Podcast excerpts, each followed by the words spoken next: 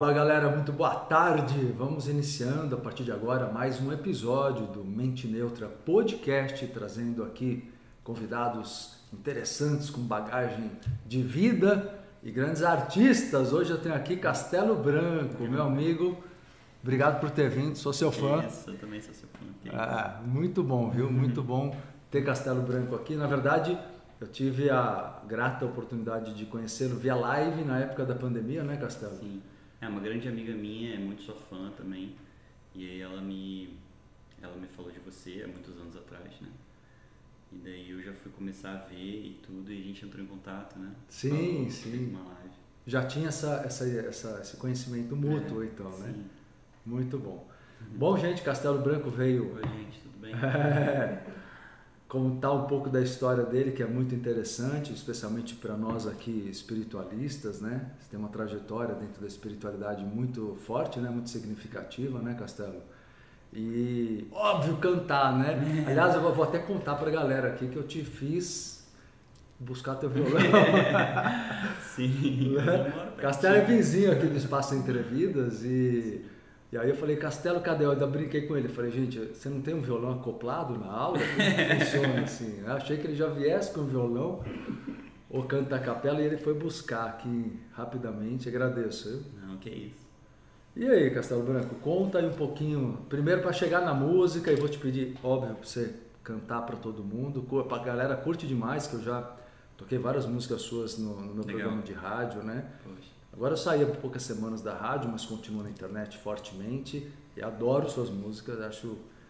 Eu, eu, eu, eu sinto que são músicas de cura, de reflexão, né? mais do que só trabalho artístico de qualidade. Mas eu acho que tem isso em você, um sentimento de. Sim. Qual, qual que é o sentimento acho- missionário dentro da música? Eu acho que tem dois, dois, a minha carreira tem dois, dois vértices, né? Do- Dois, dois, duas ramificações, né? A ramificação onde eu, onde eu falo sobre, sobre assuntos do ser, sobre a espiritualidade que eu, que eu aprendi, sobre, sobre esse lugar, né? Do, do, do- que, eu, que eu também chamo de política do ser, dessa coisa da gente, da gente olhar pra gente, da gente se trabalhar. E tenho um outro braço também no entretenimento, porque eu senti em algum momento da minha carreira que eu precisei também tentar chegar em pessoas é, que não tiveram essa abertura inicial com, com a espiritualidade, não tiveram uma, uma ou, ou alguém que, que, que, que, as levasse isso, ou elas não tiveram um impulso, enfim, não tiveram oportunidade de ter.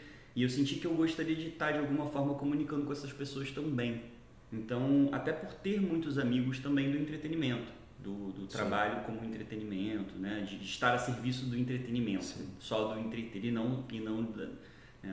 Que dá para você fazer os dois, mas também dá para você fazer separado, né? claro. Somos tudo isso. né? É, é, sim. são facetas do ser humano, né? E é- Agora, uma coisa, uma coisa que eu sinto é que também quando você fica demais, isso é uma coisa que eu tô bem nesse momento, assim, Tá. de quando eu fico demais na, na- na- nesse lugar, eu acabo também me... É aquela história clássica de, tipo, você ficar ali muito tempo olhando pro... pro achando que você é imbatível em frente ao abismo e uma hora você vai sucumbir aquilo dali, porque ninguém é tão poderoso e tão forte assim para aguentar todas as circunstâncias em cima, né? Porque também tem muitas influências, são, é, é, é, é um jogo muito forte de poder o entretenimento, né? Então exige que você esteja o tempo todo preparado psicologicamente, é, fisicamente. E ninguém está o tempo todo preparado, né, Marcelo? Tipo, a gente precisa se, se, se resguardar, precisa se fortalecer. Então eu fico, eu tô um pouco nessa tipo, até onde o caminho eu vou, que é exato, até onde eu consigo ir Sim. aqui sem perder o que, eu, o que eu tenho, sem perder o que eu sou, enfim. No fi- No final das contas, Castelo, é muito um equilíbrio entre o mundo externo e o mundo interno, não é? Uhum, uhum. Que eu acho que me parece faz totalmente parte da sua filosofia. O filósofo Castelo Branco vai dar- passar vários ensinamentos para vocês hoje aqui, mas faz muito parte dessa, dessa busca do equilíbrio, porque eu acho que é, já já você vai contar da tua história, que eu vou te pedir para você contar um pouquinho, mas antes, é, quando você fala do entretenimento, é um pouco a interação, a alegria, o mundo para fora, não é? E, e, tem aquelas canções suas que são muito introspectivas, não isso. é um pouco isso? Isso, tem canções que são provocativas no lugar do ser, né? de, de, de, de, momentos que eu, que eu vivi é, lugares é, emocionais internos, mas não quando se trata de outra pessoa, né? não uma relação a dois ou uma relação dos amigos e tudo, uma coisa de vivência interna, né? de, de, de, de, de né? Dessa, dessa nossa Uma escadaria. relação com o teu eu superior. É, né? isso, nossa escadaria, exatamente. E, e, e, as outras que são mais canções de amor, né? Com, com, com, cálculos, né? Com pensamentos mais... Um, quando eu falo entretenimento, eu estou falando da, da indústria... Quando eu, é dessa indústria popular musical. Sim que, que é uma coisa meio de, de, de, E aí entra como entra na política, como entra em todos os meios sociais nossos, um jogo de poder, uma coisa. Porque enquanto eu tô nesse outro, nessa minha outra ramificação, eu, eu não me sinto invadido, não me sinto. É, não me sinto provocado, não me sinto. Me sinto provocado por mim mesmo, né? Sim. No, no meu lugar de claro. ficar. Que é uma paz ao mesmo tempo, né? Porque essas são as coisas que eu acho mais sadias para o ser.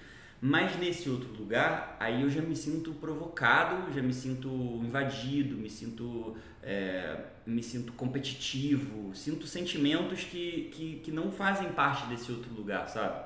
É um lugar de... Eu percebo muito isso em você, que você está me, me explicando melhor agora, e entendo muito, porque é muito a nossa filosofia aqui também, de buscar viver no mundo engajado, uhum. mas sem ser competitivo. Sim. Não é isso? Sim, isso. Quer dizer, você tentar ser você. Isso. Né, isso. De verdade. E de verdade, porque assim, eu, eu não consigo não ser franco comigo. Sim. No sentido de, tipo, se eu começo a sentir inveja de uma coisa, por exemplo, ou sentir medo de uma coisa, e aquilo fica muito forte para mim. Para mim, assim, eu, eu, eu fico levando isso, eu falo disso sozinho sabe? Tipo, aquilo fica em mim. E às vezes com melhores amigos, com pessoas próximas, né? A gente sente isso. Eu deixo a coisa vir, porque foi assim que eu fui ensinado, né? Eu não consigo é, simplesmente falar, ah, não tô sentindo nada não, ou ignorar, e aí, sabe? Não, Você não, aprendeu a mentir, né? É, pros outros eu até minto, sabe? Mas pra mim é muito difícil, eu Sim. fico com aquilo, e aí não vale a pena, porque, né, eu fico tipo assim...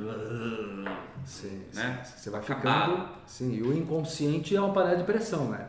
Você vai sufocando aquilo tudo lá pro fundo da, do teu lado sombra aquilo uma hora volta e volta com doença, volta com. Exato, né? exato. Foi o meu episódio com Covid. Meu episódio com Covid foi extremamente isso. Eu quase morri de Covid. Sério? Quase morri de Covid e fui, fui, pra, fui, pro, fui levado de maca. Foi um episódio assim Nossa. que eu fiquei, fiquei internado. Fui quase para receber o, o, o, coisa do ar. E, eu, e depois eu tive Isso a, foi 2021. 2021. Foi depois da nossa live? Foi, foi depois da nossa live, isso. Foi depois tá. da nossa live. E aí eu tive o mais importante disso, na verdade, é o pós, né? Porque eu fiquei com aquele quadro de Covid longa. Fiquei dois anos com Covid ah, longa. Olha.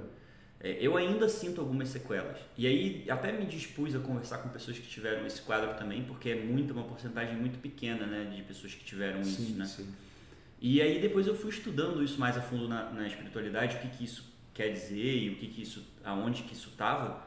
E foram todos os meus medos e todas as minhas, as minhas, as minhas coisas mentais mesmo, né? Porque ele pega o, o sistema nervoso, né? Então, Sim. todas as minhas coisas que eu, que eu guardei, que eu não consegui resolver, né? sabe? Pá, estouraram assim uma sala de uma forma que eu fiquei fiquei dois anos sofrendo, tendo crise, tendo Olha coisas só. que nunca tinha experimentado, sabe? É claro que o Covid Afetou foi o Covid, canto, afetou o Covid canto, abriu sim. essa coisa. Tá. O canto não afetou. Tá. Afetou minha respiração, afetou meu exercício, meu, meu coisa. Mas eu, eu consegui ainda em casa tirar uma coisinha ou outra, que foi que também me segurou. Mas.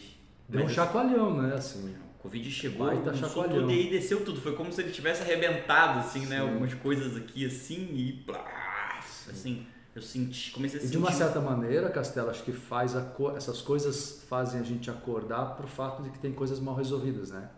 Porque de uma maneira de uma certa forma, não que não que a gente se ache longe de ser perfeito, mas a gente fala não, tô conseguindo levar a vida em paz, mas é uma paz, é paz ou é, É, repressão de sim, alguns claro, processos, Claro. né? Não, e até porque é legal também a gente poder afirmar pra gente que a gente é forte, né?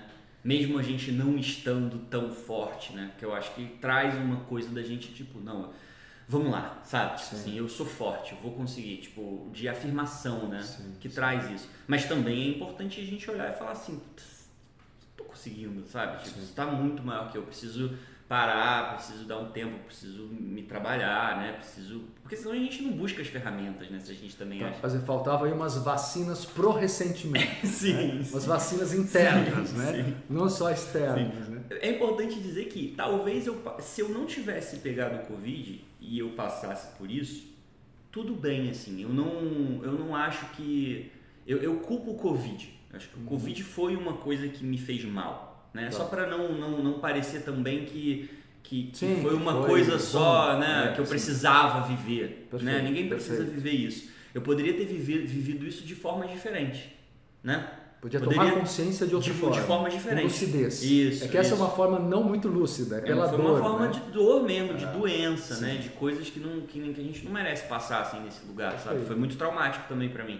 Mas mas eu tô tentando tirar, como a gente, né? Aí depende, dependendo de cada um, eu sempre tento tirar também, olhar o porquê, tentar tirar o porquê, mas isso é uma coisa bem pessoal minha, né? Que cada um faz se quiser, que sente se tem que fazer. É, eu, eu, eu trabalho, eu ensino sobre psicossomatização de doenças também, né?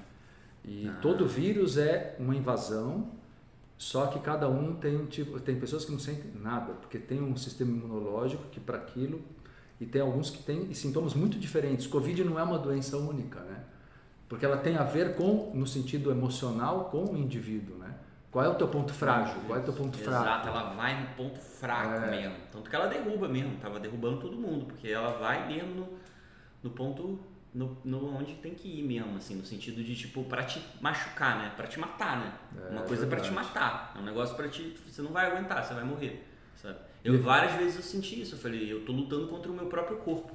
Eu deitado, é, pra, tipo, naquele, naquela falta de ar, eu tinha que deitar meio assim, não conseguia respirar e dava um nervoso. E em alguns momentos eu falava assim, gente, eu, eu tô, é, quando vinha um lapso assim, eu falo, eu tô lutando contra mim mesmo, é uma guerra interna, me, literalmente, é tipo, os meus, eu, eu senti o meu corpo brigando, uma, uma guerra frenética, inflamado, tudo inflamado, estômago inflamado, osso inflamado. Eu pensava no meu pé, o dedo do meu pé doía. Era como se eu estivesse numa grande tripe de, de, de, de, ácido, sei lá, um negócio louco, que a minha cabeça tava. E, e, e, sofrendo, sentindo dor, sem ar. Foram dias assim, foi uma semana e meia assim.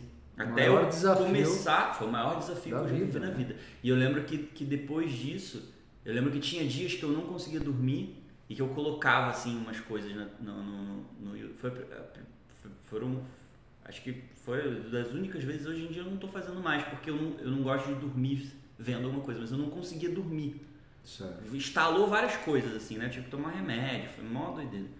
E aí eu precisava colocar algumas coisas na TV então eu colocava colocava o Trigueirinho, que foi um dos meus mestres, colocava o Sermão da Montanha, que é uma coisa que eu acho linda, um sermão que eu acho lindo, e eu ficava chorando, emocionadão, assim, vendo de novo, sabe? Eu uhum. entrar, tentava resgatar coisas que, que faziam sentido para mim, assim. E você buscava... para me fortalecer, sabe? eu chamo de amparo, né? Os guias. A, Sim. Você buscava, de que, qual que é o teu jeito de fazer isso? Como é que você faz? Meditação? Isso, eu, eu meditar, eu precisei meditar muito, antes de dormir, na hora, depois de, de acordar, porque eu precisava zerar. Se eu, se eu, não, se eu não fechasse e zerasse, eu ficava, eu entrava em, em crises, né? Porque despertou um monte de, de coisa né, em mim.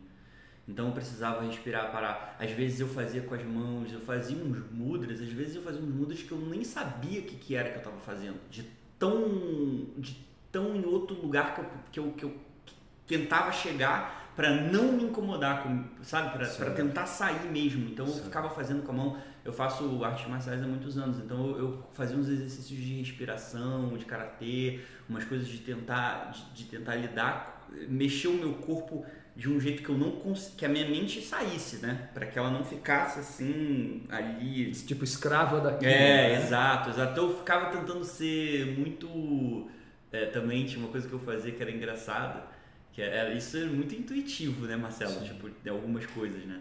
Algumas coisas não, eu segui o que eu, que eu, que eu aprendi, mas umas eram muito intuitivas no sentido de tentar ser super espontâneo para minha mente, assim, certo. como se a minha para tentar não fazer a minha mente entender o que eu estava fazendo com o meu corpo. Deixar o ego de é, lado. É isso, quase como uma dança contemporânea, assim, tá. meio parada, sabe? Tá. Pra, pra, pra, minha cabeça não pegar o que eu tô fazendo. Então eu tinha umas coisas assim sozinho de pós, assim, é muito louco. É que Mas eu, eu entendo, assim, te entendo, te Nossa, entendo. Que doido e, e é uma coisa louca você realmente ver que o teu controle mental não é suficiente porque o teu corpo tem uma vida própria que é o inconsciente teu, né? Falando mais alto, né? É aí que a gente vê que essa conexão que várias letras das tuas músicas, eu acho que óbvio, né? É, o crescendo que é né, unânime assim, todo, acho que todo mundo te pede tudo sim, que é show, sim, né? Tem como. Você vai cantar aqui que eu vou, eu vou te pedir nesse show também, tá? Sim. Mas assim, é, é, eu acho que fala muito sobre isso, né? Sobre essa busca do alinhamento, né? É, Castelo, não é isso? É, por, por dentro que tá o walk-talk por dentro, como se a nossa comunicação interna, né, com a gente, que seja uma, que é uma das partes dela, né? É assim, eu, é o para mim crescendo foi o início disso materializar isso, né? Porque é primeiro ele primeiro disco, foi o primeiro momento de eu parar para Tem quanto tempo de carreira? É, o, esse ano tem 10 anos do primeiro disco, só que ah. antes disso eu já fazia, eu já tinha, eu tive 5 anos na música já, né, de tá. tipo banda e de tentar coisas com isso e tudo. Mas o meu primeiro disco de estreia tem 10 anos, fez 10 anos esse ano, inclusive eu tô lançando um LP dele, né, o vinil físico dele. Ainda não tá, senão eu tinha trazido um para você. Ainda, eu ainda vi, tá mas eu vi, muito tá lindo, muito lindo. Ah, que coisa, né? É cíclico, né? Sim. Agora volta, a gente tem orgulho de, de lançar um LP, imagina só, sim, né? Sim, Que coisa. Eu vi, eu vi que você está super feliz, né? Estou muito feliz. Nossa, foi muito difícil fazer isso. Como é que chama esse, parece... esse, último do LP? É, o, é um vinil, chama, é Serviço. É o primeiro serviço. disco, né? Serviço. Chama Serviço. E foi muito difícil para mim, assim, na minha carreira, de para lançar coisas físicas. Eu nunca tinha lançado, né? Muito dinheiro para fazer. Um vinil é muito caro fazer então eu, eu, nunca tinha tido oportunidade ainda de conseguir fazer da forma que eu queria fazer, certo. sabe? E aí apareceu essa galera agora, 10 anos, você vê como é que as coisas também, né? Eu também não tive pressa, sou assim, né, Marcelo? As coisas, tipo, também tem que acontecer no momento de também que elas têm que acontecer, né? verdadeiro, né? né? É. Se eu forçasse, não ia ser como está acontecendo Sim. agora, sabe? Então, e eu tô feliz, porque dá uma resgatada também no, naquele trabalho, né? Que é um trabalho que mexe bastante, assim. Esse vinil, ele é do primeiro disco? Do primeiro disco. O serviço é o primeiro disco. É o primeiro disco. Ah, que legal. É uma trilogia de S, né? O, cres, o Crescendo, Crescendo é, é, é a primeira faixa do, do Você pode do cantar? Serviço. Claro, vamos começar com... Vamos começar com... Como não, né, gente? Como é que eu não vou pedir para Castelo Branco cantar para nós? O filósofo Castelo Branco. Então vamos lá. Aí depois a gente continua aqui falando da tua história. Acho que todo mundo vai lembrar que essa música eu toquei muito na rádio. Por favor. Claro.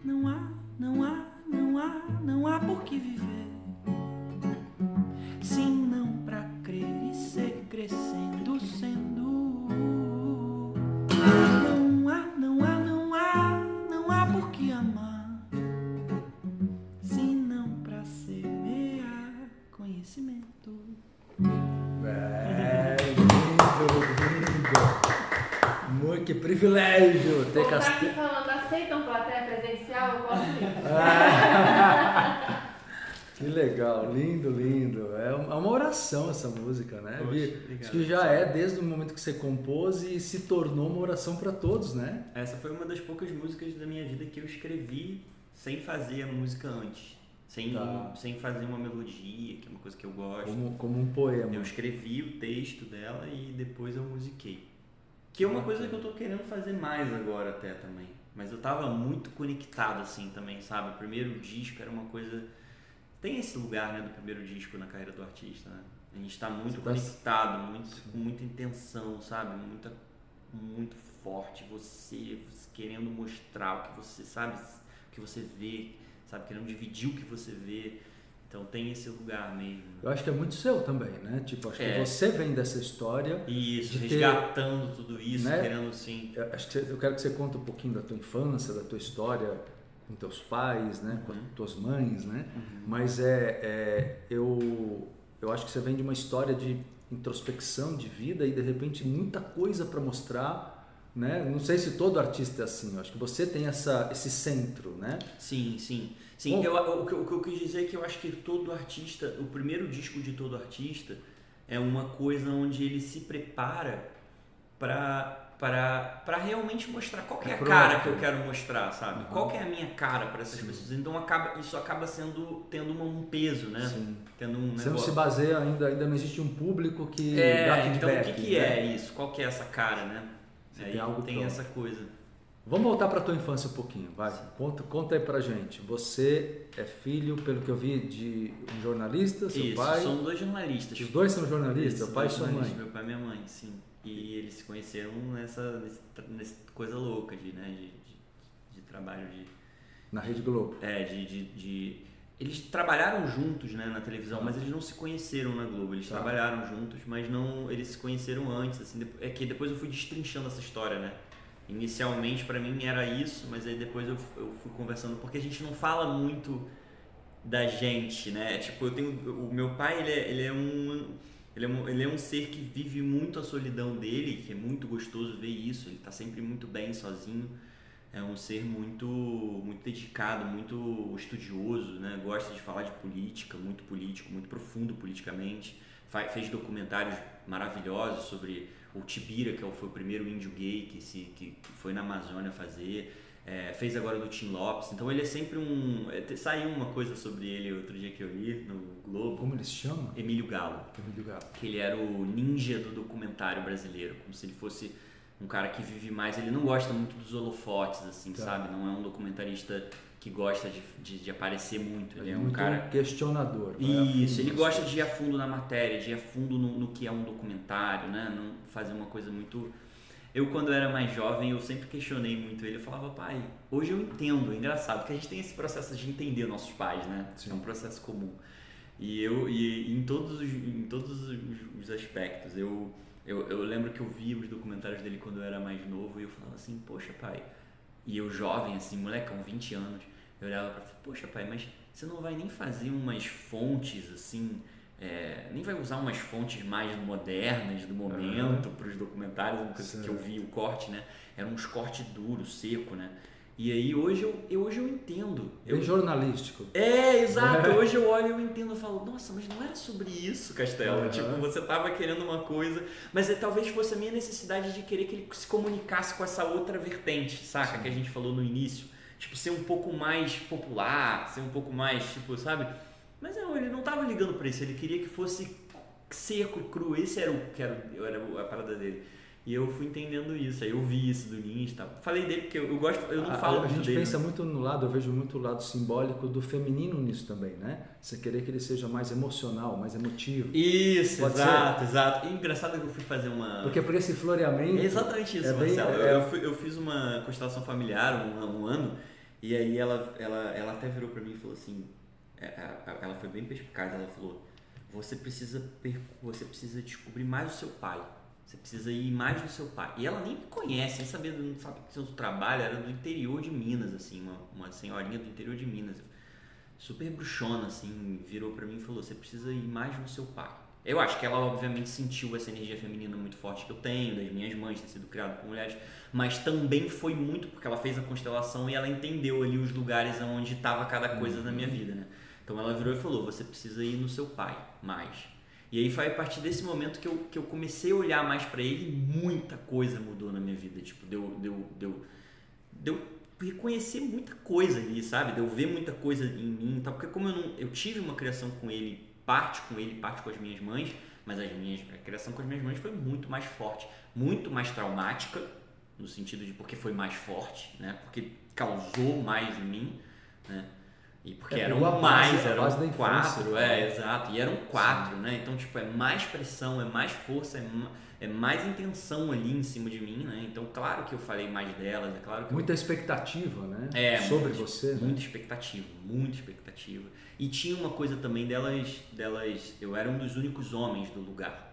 Então tinha uma, uma coisa de eu, de, eu, eu, eu era duplamente visto ali, né? No sentido de tipo, de, de eu, eu, eu, eu- né? Como eu, eu não tinha uma referência masculina no lugar ou Certo. homens que, que tivessem ali junto comigo naquele trabalho. Tinha um ou outro que era colaborador. né? Elas eram, em sua maioria, eram mulheres que, que, com- que, que cuidavam e que lideram, que lideram né, o, o lugar. Então, Para o pessoal entender, a tua mãe, é, ela foi junto com as amigas dela montar esse monastério, é isso? é, no, no início, não. Como no foi? é- é- elas, a minha mãe conheceu, a, a ela tinha uma psicóloga, que era Pama, que era a psicóloga dela.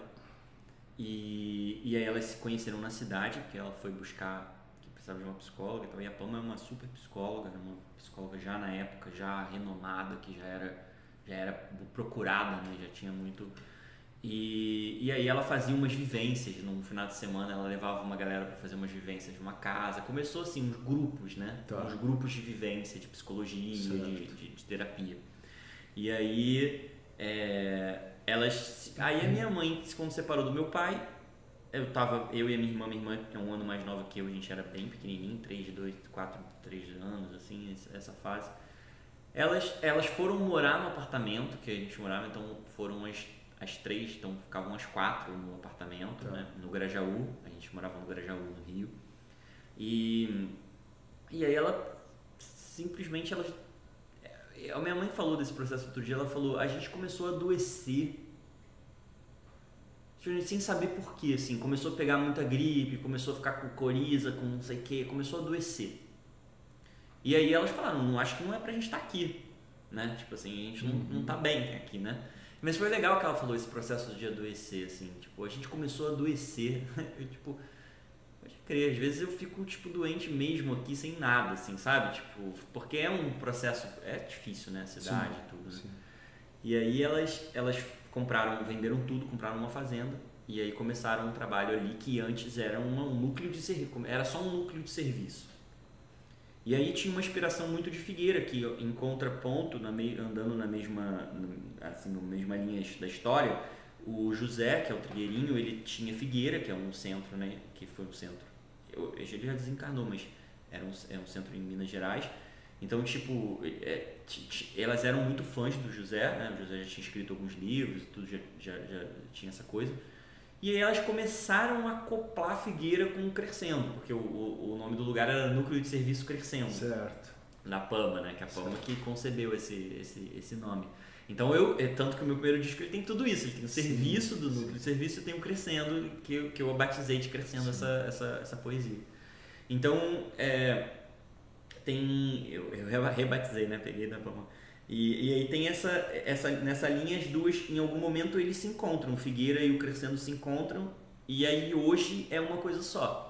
Hoje é uma coisa só. Quando o José desencarnou, veio uma, uma linha um pouco mais, que é a linha da Madre Shimane, que é uma linha de uma uruguaia, que, que incorporou, assim, veio, começou a coordenar geral o pro- o projeto, né?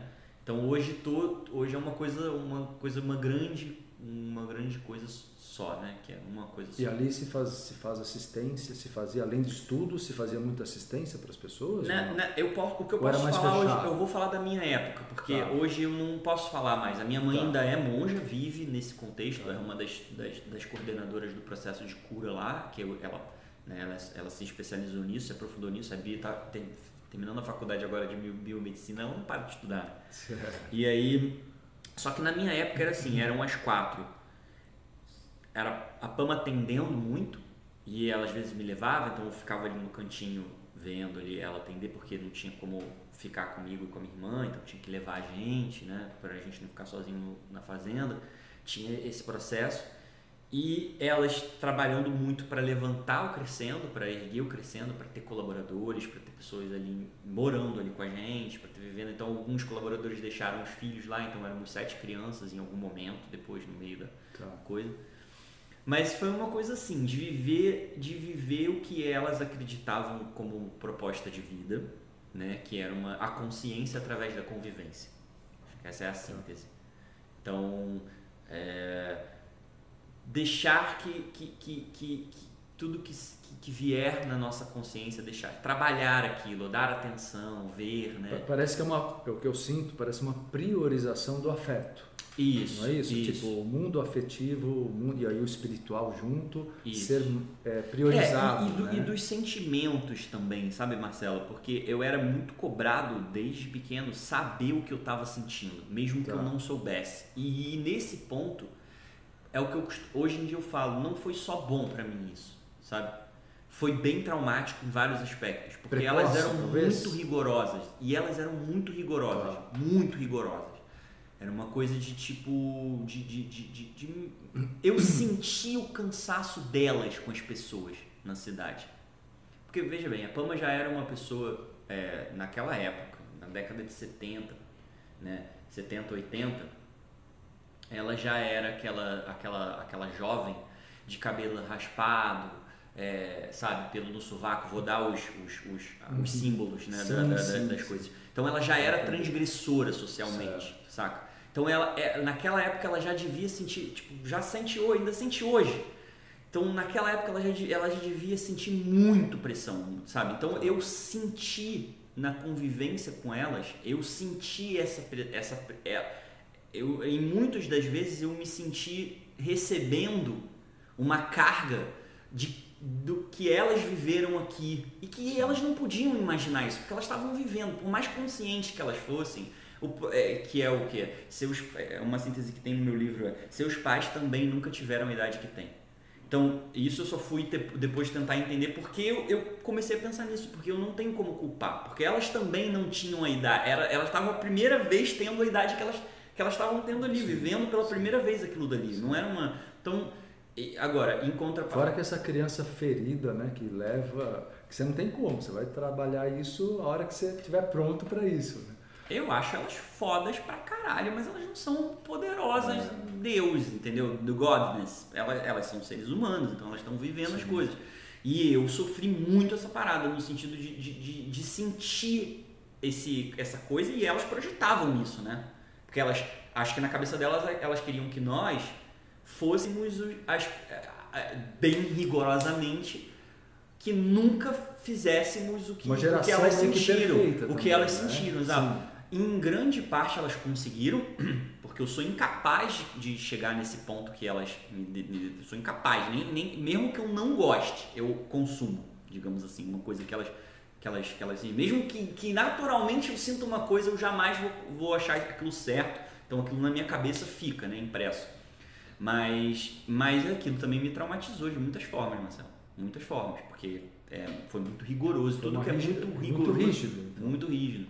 Mas aí você tinha um equilíbrio entre as quatro, você, porque você fala das suas Tinha, mães, tinha um né? equilíbrio. Cada uma trazia Provavelmente um tinha uma, porque eu, eu falo muito sobre a- o perfil, independente de ser homem, mulher, o perfil masculino e o perfil feminino. E eu acho que essa rigidez vem do perfil masculino. Masculino, sim. A bem- Pama, a Pama era bem assim. A Pama mais- é bem assim. Ela é. É. bem, ela é bem firme, bem masculina, bem trabalha bem, joga, coloca bem esse lado dela, sabe? Também é feminina também, tem o lado Claro, feminino. claro. Mas ela é, ela é muito nesse lugar. A minha mãe, a minha mãe, ela, ela é bem equilibrada nesse lugar. Eu sinto ela bem, os dois polos bem, bem sagitariana, né? Eu acho que ela tá sempre tentando entender isso e tentando, como eu, tentando lidar com essas duas coisas.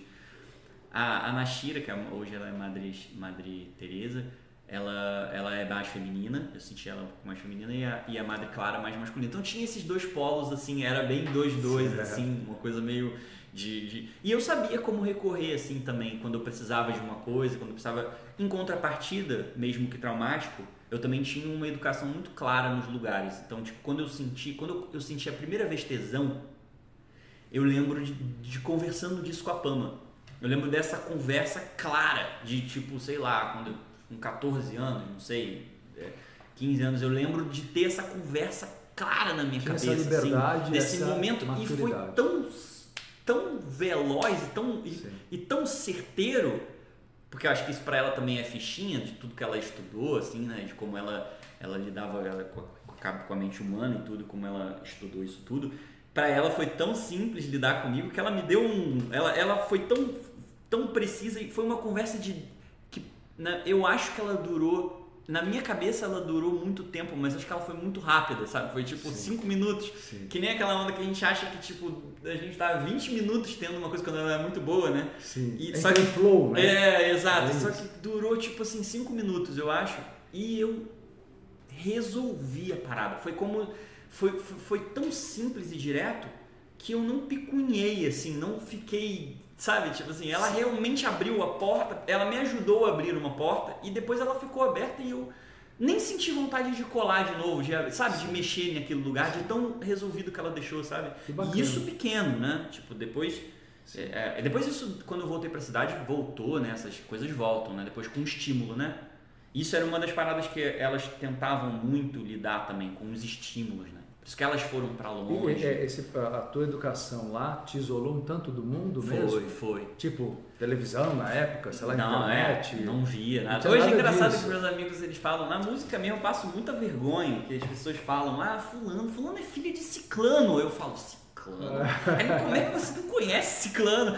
Não, essa mãe de fulano é Beltrano. Eu falo, Beltrano? Não é possível que você não conhece, sabe? Tipo, eu falo, gente, desculpa, não, não, não Você não acompanhou, não né? E aí depois pra você pegar é que nem aquela série que você, sabe, você vai pegar Parece depois, as aí você não vai que fixar. moram no exterior muitos anos, né? quando vem pra cá não, não sabe nada da cultura, né? Hoje eu já me aprofundei um pouco mais, isso era muito pior. Nos meus 20 aos 30 foi tipo uma. Foi um desastre, era sempre um desastre. E isso dificultava a tua conexão com as pessoas, Dificultou né? muito a minha- Socializar acho que devia ser Exatamente, difícil, né? Marcelo. Muita gente pergunta, nossa, mas eu não te vejo nas sociais, não te vejo nos saraus, né? Saraus, saraus, né? Não te vejo nos lugares. É, é, não te via, eu não te via.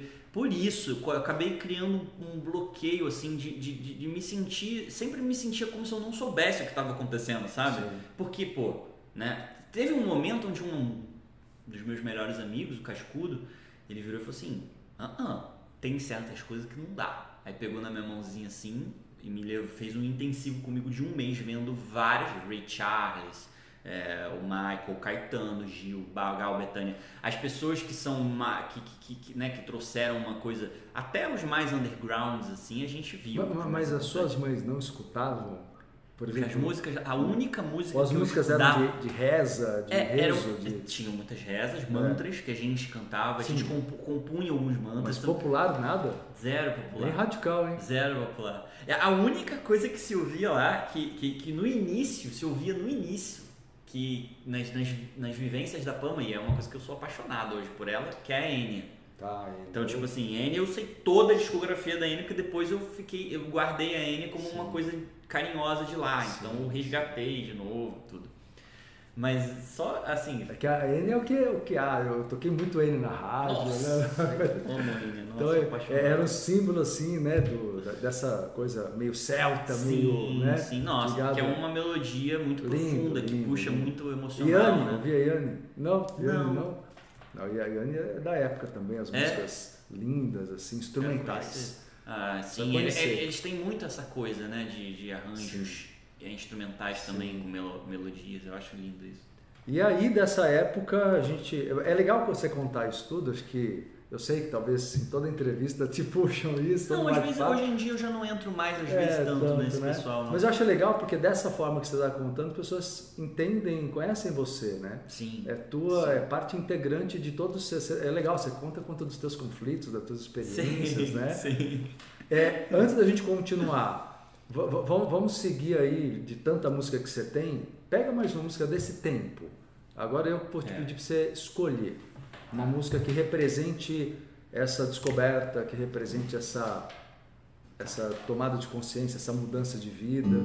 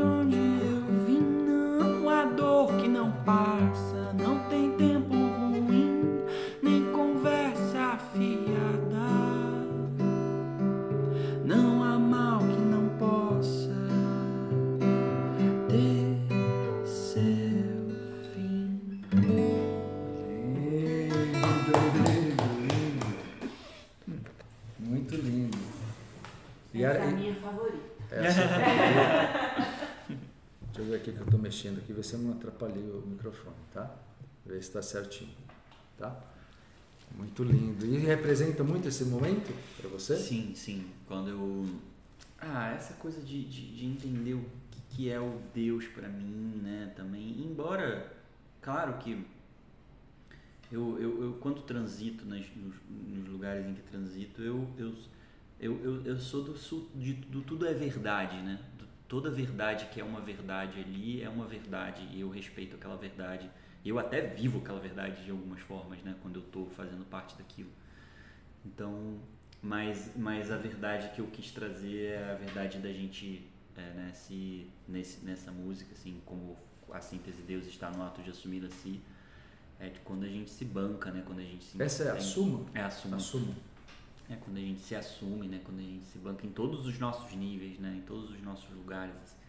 De tentar ir o tempo todo também, né? A gente está sempre tentando se bancar, né? Em um lugar novo, às vezes aparece uma coisa nova pra gente, gente. Mas eu acho importante porque senão as pessoas procrastinam eternamente o que vieram ser, né? Sim. Então sim. as pessoas assim é um lugar que fica é, é ruim, mas ao mesmo tempo é confortável as pessoas dizem, ah, não estou pronto, não estou preparado, estou esperando, sei lá o quê, né? a sorte, a vida, alguém te salvar. Tem muita essa expectativa infantil né? É. das é, pessoas. E é, se você não tivesse tido uma, uma força interna muito grande, ah, é, sim, o ambiente que você tinha te protegia muito, né? É, é engraçado, eu, eu gosto, nesse ponto, Marcelo, eu acho importante também frisar uma parada que é a gente precisa a gente acho que a gente falou disso vez, mas é, é importante a gente estipular um plano para a gente de, de consciência, um plano que a gente possa caminhar naquilo. É como porque não adianta, é igual se você pode fazer a aula que for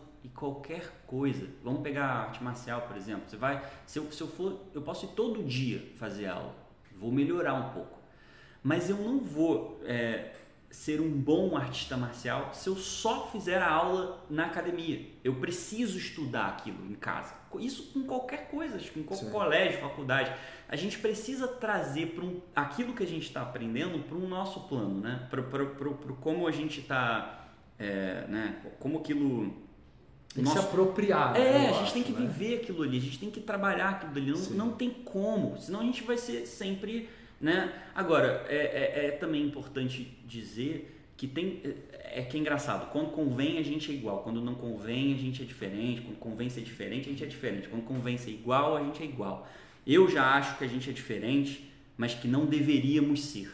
É, o pensamento é, deveria ser esse, porque a gente tem as nossas diferenças, mas quando a gente pensa que a gente não deveria, a gente vai estar sempre fazendo algo para conectar, certo? Sempre fazendo algo para entender para entender é, como, como conectar. Isso é um pensamento político, na minha opinião, uhum. deveria ser um pensamento político social. Né? Somos diferentes, temos contextos diferentes, vivemos coisas diferentes, mas não deveríamos. Então, o que, que a gente precisa para fazer para que não, deveria, não devêssemos? Né?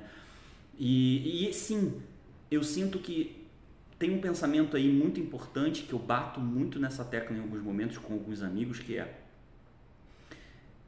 e eu vejo isso porque eu vivi isso. Eu tenho a minha irmã. Eu vivi o mesmo contexto que a minha irmã. Passei pelas mesmas coisas que a minha irmã. Quase as mesmas coisas. Vivemos processos diferentes, mas vivemos um, um contexto igual. E somos duas pessoas completamente diferentes de, de, de, de impulso, de necessidade, de dificuldade em lugares diferentes. Então é muito importante notar que é a mesma coisa para os impulsos internos e para as coisas. Eu sei que, e a gente deve saber, que não é porque o fulano, tem fulano e ciclano, ou fulana e ciclana, que fulano conseguiu uma coisa, conseguiu um impulso para se trabalhar, né? Conseguiu, mesmo sem tempo às vezes. Às vezes está num contexto, os dois estão num contexto ali que não tem tempo para se trabalhar. Mas um conseguiu e o outro não conseguiu. E aí, o que, que, é mais fácil? É mais fácil a gente, como pensar. É, eu vejo até um pouco de soberba nesse pensamento, que é: ah, não, pô, Fulano conseguiu, Ciclano tem que conseguir também porque Fulano conseguiu. Mas não é assim.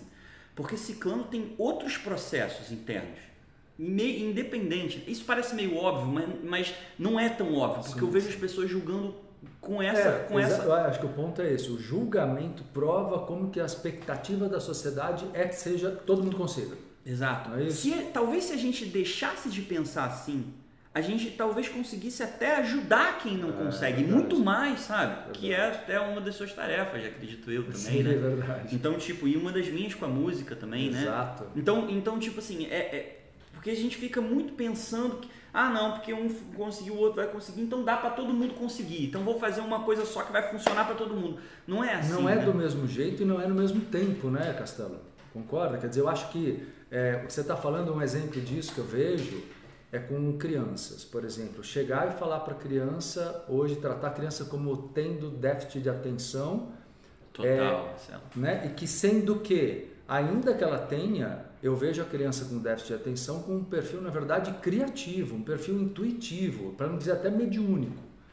Aí, aí você pega e trata total. a criança como alguém que tem um problema.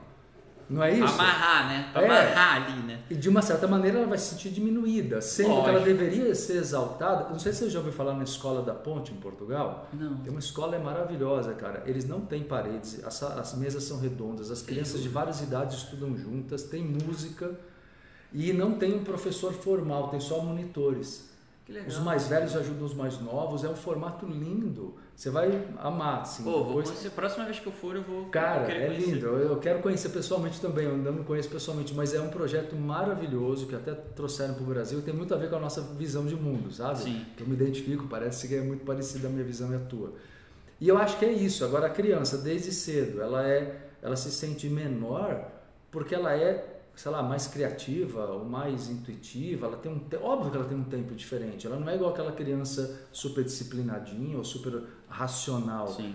que é meio que o feminino e o masculino, como a gente estava falando.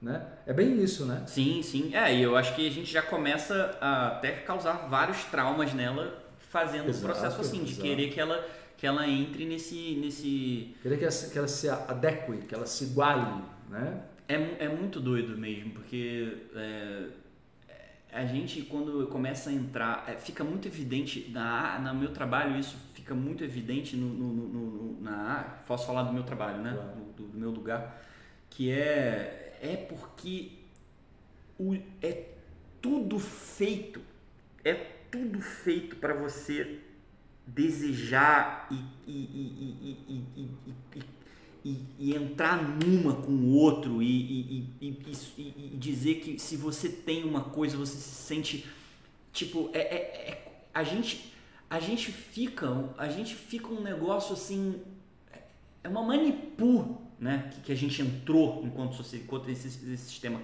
capital é, faz tem que trabalhar e não sei o que lá para não sei o que. Então é, é é, assim não não é que eu, eu não sou um abaixo isso né é como se eu fosse um eu até tenho uns pensamentos meio é, como é que fala anarquistas porque Sim. fui criado num contexto Sim. diferente né mas eu super entendo não sou uma pessoa que, que, que acha eu não, não nem, nem vim com essa força nessa vida Sim. Pra, talvez em algumas outras vidas sim, porque tenho isso internamente muito forte.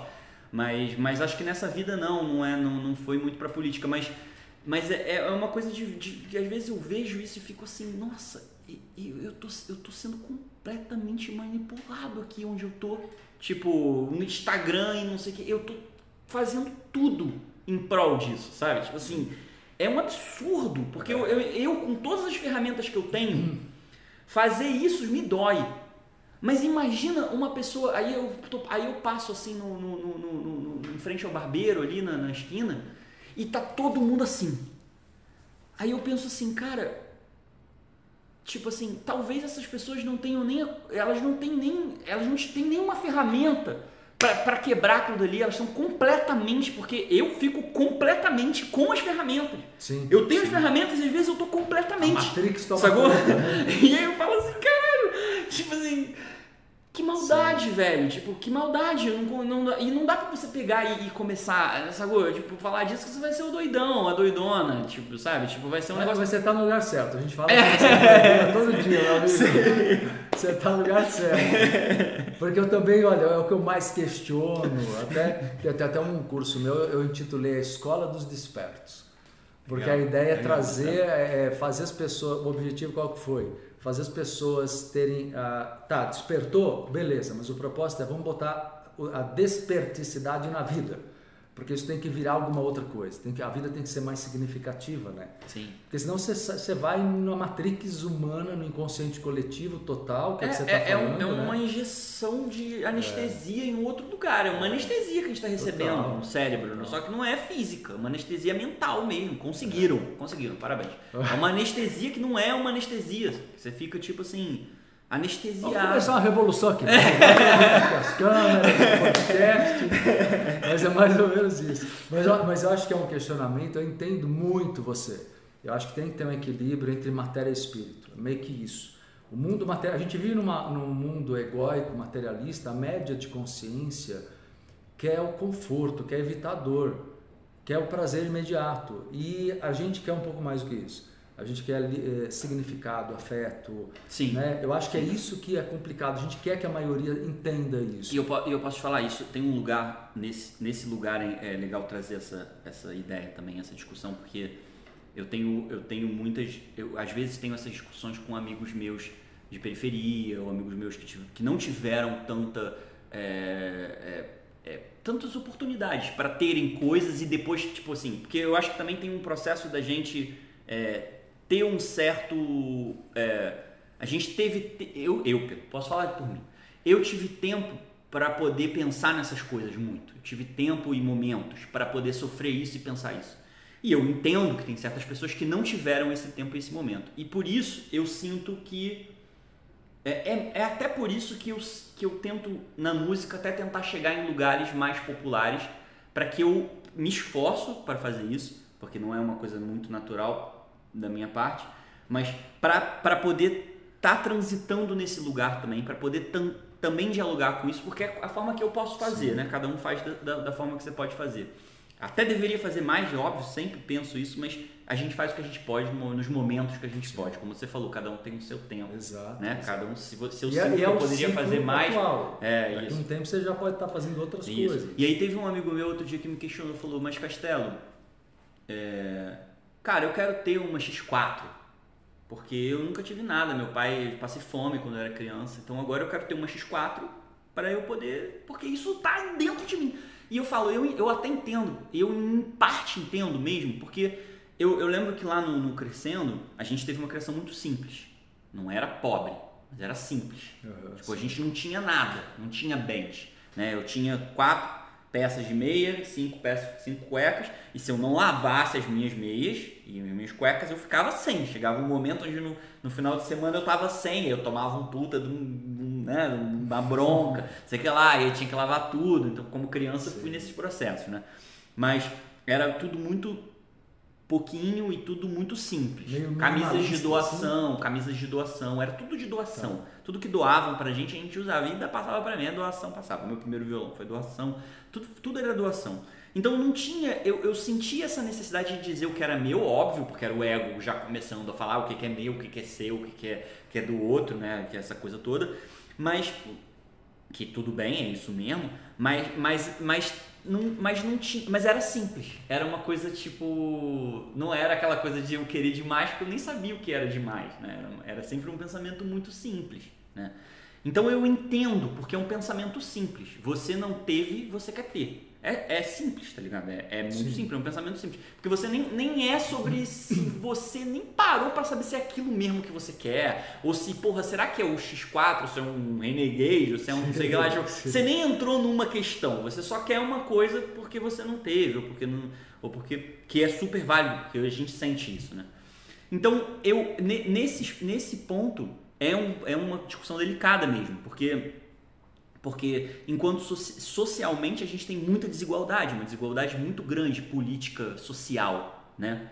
Então, é, ao, ao, ao, mesmo tempo que eu vejo a minha mãe entregando tudo que ela tem para isso, tudo que ela tem, inclusive tipo assim a vida mesmo dela no sentido de até mais do que eu acho que ela deveria, de quem sou eu, mas é mais porque Sim. ela falta comigo em alguns momentos, falta com a minha irmã, no sentido de presença. Sim. Não falta intelectualmente, não falta emocionalmente, mas presença, Sim. que também é importante. Mas ela se dá 100% ao próximo. Ela acredita naquela causa. Ela, ela, ela faz missões pros, é, né, em, em, países mais pobres. Ela quebrou uma cavícula na África, porque ela foi lá cuidar das crianças da África que estão passando fome, isso aqui. Mas não é uma, um cuidado beneficente é um cuidado real. Ela foi viver lá, ela vai viver nos lugares, com a sociedade, vai entender os problemas, vai conversar, vai viver. É mais profundo um pouco, né? Do que você só pegar, chegar ali, se doar um pouquinho, se doar um pouquinho. E teve processo lá, quebrou a cavícula dela, ela bateu de carro porque o trânsito é uma doideira. É, Mas... é, muito uma busca, eu acho que, de um equilíbrio, né, Castelo, entre o você ter uma individualidade, o que não quer dizer necessariamente ser uma pessoa egóica, eu acho, uma pessoa que tem alto amor, tem alto valor, Sim. mas equilibrar com o pertencer ao coletivo, não é? É, porque, parece que a tua mãe porque, ela polariza porque, muito é porque, coletivo. É porque ela, ela tá, tá certa, ela tá, tá certa, porque assim, o coletivo, se a gente anda também sozinho em um certo ponto, a gente, a gente não progride mais, porque a gente precisa da sociedade. Mas o equilíbrio é importante. É, é, tipo, a consciência geral da coisa, porque senão, senão o que, que você vai. É claro que você, é claro que é importante o nosso trabalho, lógico, eu não tô, eu não tô, não, eu só tô atentando que tem um lugar onde todo mundo tem que caminhar, porque senão caminha não é bonito, a gente enquanto seres humanos, entende? É, é, é meio que a gente se trabalha para ser uma ferramenta para que para que mais Sim. pessoas possam caminhar. E mais pessoas mesmo, não é mais pessoas só a nossa galera. É, é mais pessoas pensando na gente como, como planeta. E eu sinto que o, o planeta está num ponto crítico, já vem há muito tempo num ponto crítico, né? A gente vai passar por coisas aí muito loucas, com certeza. Já é, ela já, minhas mães já vêm falando disso há muitos anos, né? desde criança elas falam. E agora a gente está vendo Covid, né? É, é, aquecimento global, muita coisa está acontecendo mesmo real que está todo mundo vendo acontecer. Desigualdade social absurda, porque todo mundo com medo, né? Fica todo mundo com medo, todo mundo começa a aprender mais coisa. Com medo você não quer dar, né? Você fica com medo, você fica, não sei o que. Então, tipo assim, quem deveria também fazer muita coisa não faz. Então fica essa coisa ali no, e a gente fica meio que amassado ali no meio né, da, da, da coisa. Mas eu acho sempre importante dizer isso. É claro que isso é uma discussão que leva, a gente vai levar mil horas, né? Mas é, é sempre importante dizer que também a consciência através da convivência, né? A gente precisa também colocar ah, não tem, isso. Não tem evolução sem convivência, né? Isso, isso. Sozinho não se evolui, não se cresce, né? Eu acho que de uma certa maneira foi o que você sentiu, por mais que você tivesse uma ideologia bacana, suas mães ali com muito amor, você também tinha um mundo que não, não você precisava conviver com todo tipo de pessoa. Isso, exato. Porque senão você você evoluiu em alguns aspectos. Isso, ali, isso, isso, né? isso, isso. A gente precisa entender, porque quando a gente começa a falar do todo, e é muito bizarro, existem muitas realidades, né? Óbvio, muitas, inúmeras, inúmeras. E eu acho que faz sentido a gente transitar entre elas da, da forma que a gente puder verdadeiramente, óbvio, para não ficar aquela coisa meio forçada, né? Sim. Como a gente vê muitas vezes. Mas que também tudo bem também. Eu acho que em algum ponto você forçar a viver uma coisa, poxa, quem sou eu também para dizer, pô, tá vivendo forçadamente? Ah, fica explícito para um monte de gente, mas para a pessoa é importante também, né? Você tá, você tá forçando tá ali num contexto às Tem vezes. uma busca interna é, dela, você é, também pode é, julgar. Quem sou eu também, foda-se. É, exato, exato. É porque, é porque a gente fica querendo refinar as é, paradas também, sim, mas, sim. mas também tem isso sim, também. Em algum lugar você tá vivendo mesmo que forçadamente. Exato. Vive e é isso daí que é importante para você, né? Mas é porque também quando a gente vai falando do real, é esse lugar. Por que, que eu, eu, eu, eu Porque quando você vai falando do real, é importante também, até quando você vive forçadamente uma coisa, você ali no processo se dá conta disso, né? E aí cair numa real e falar assim, caraca!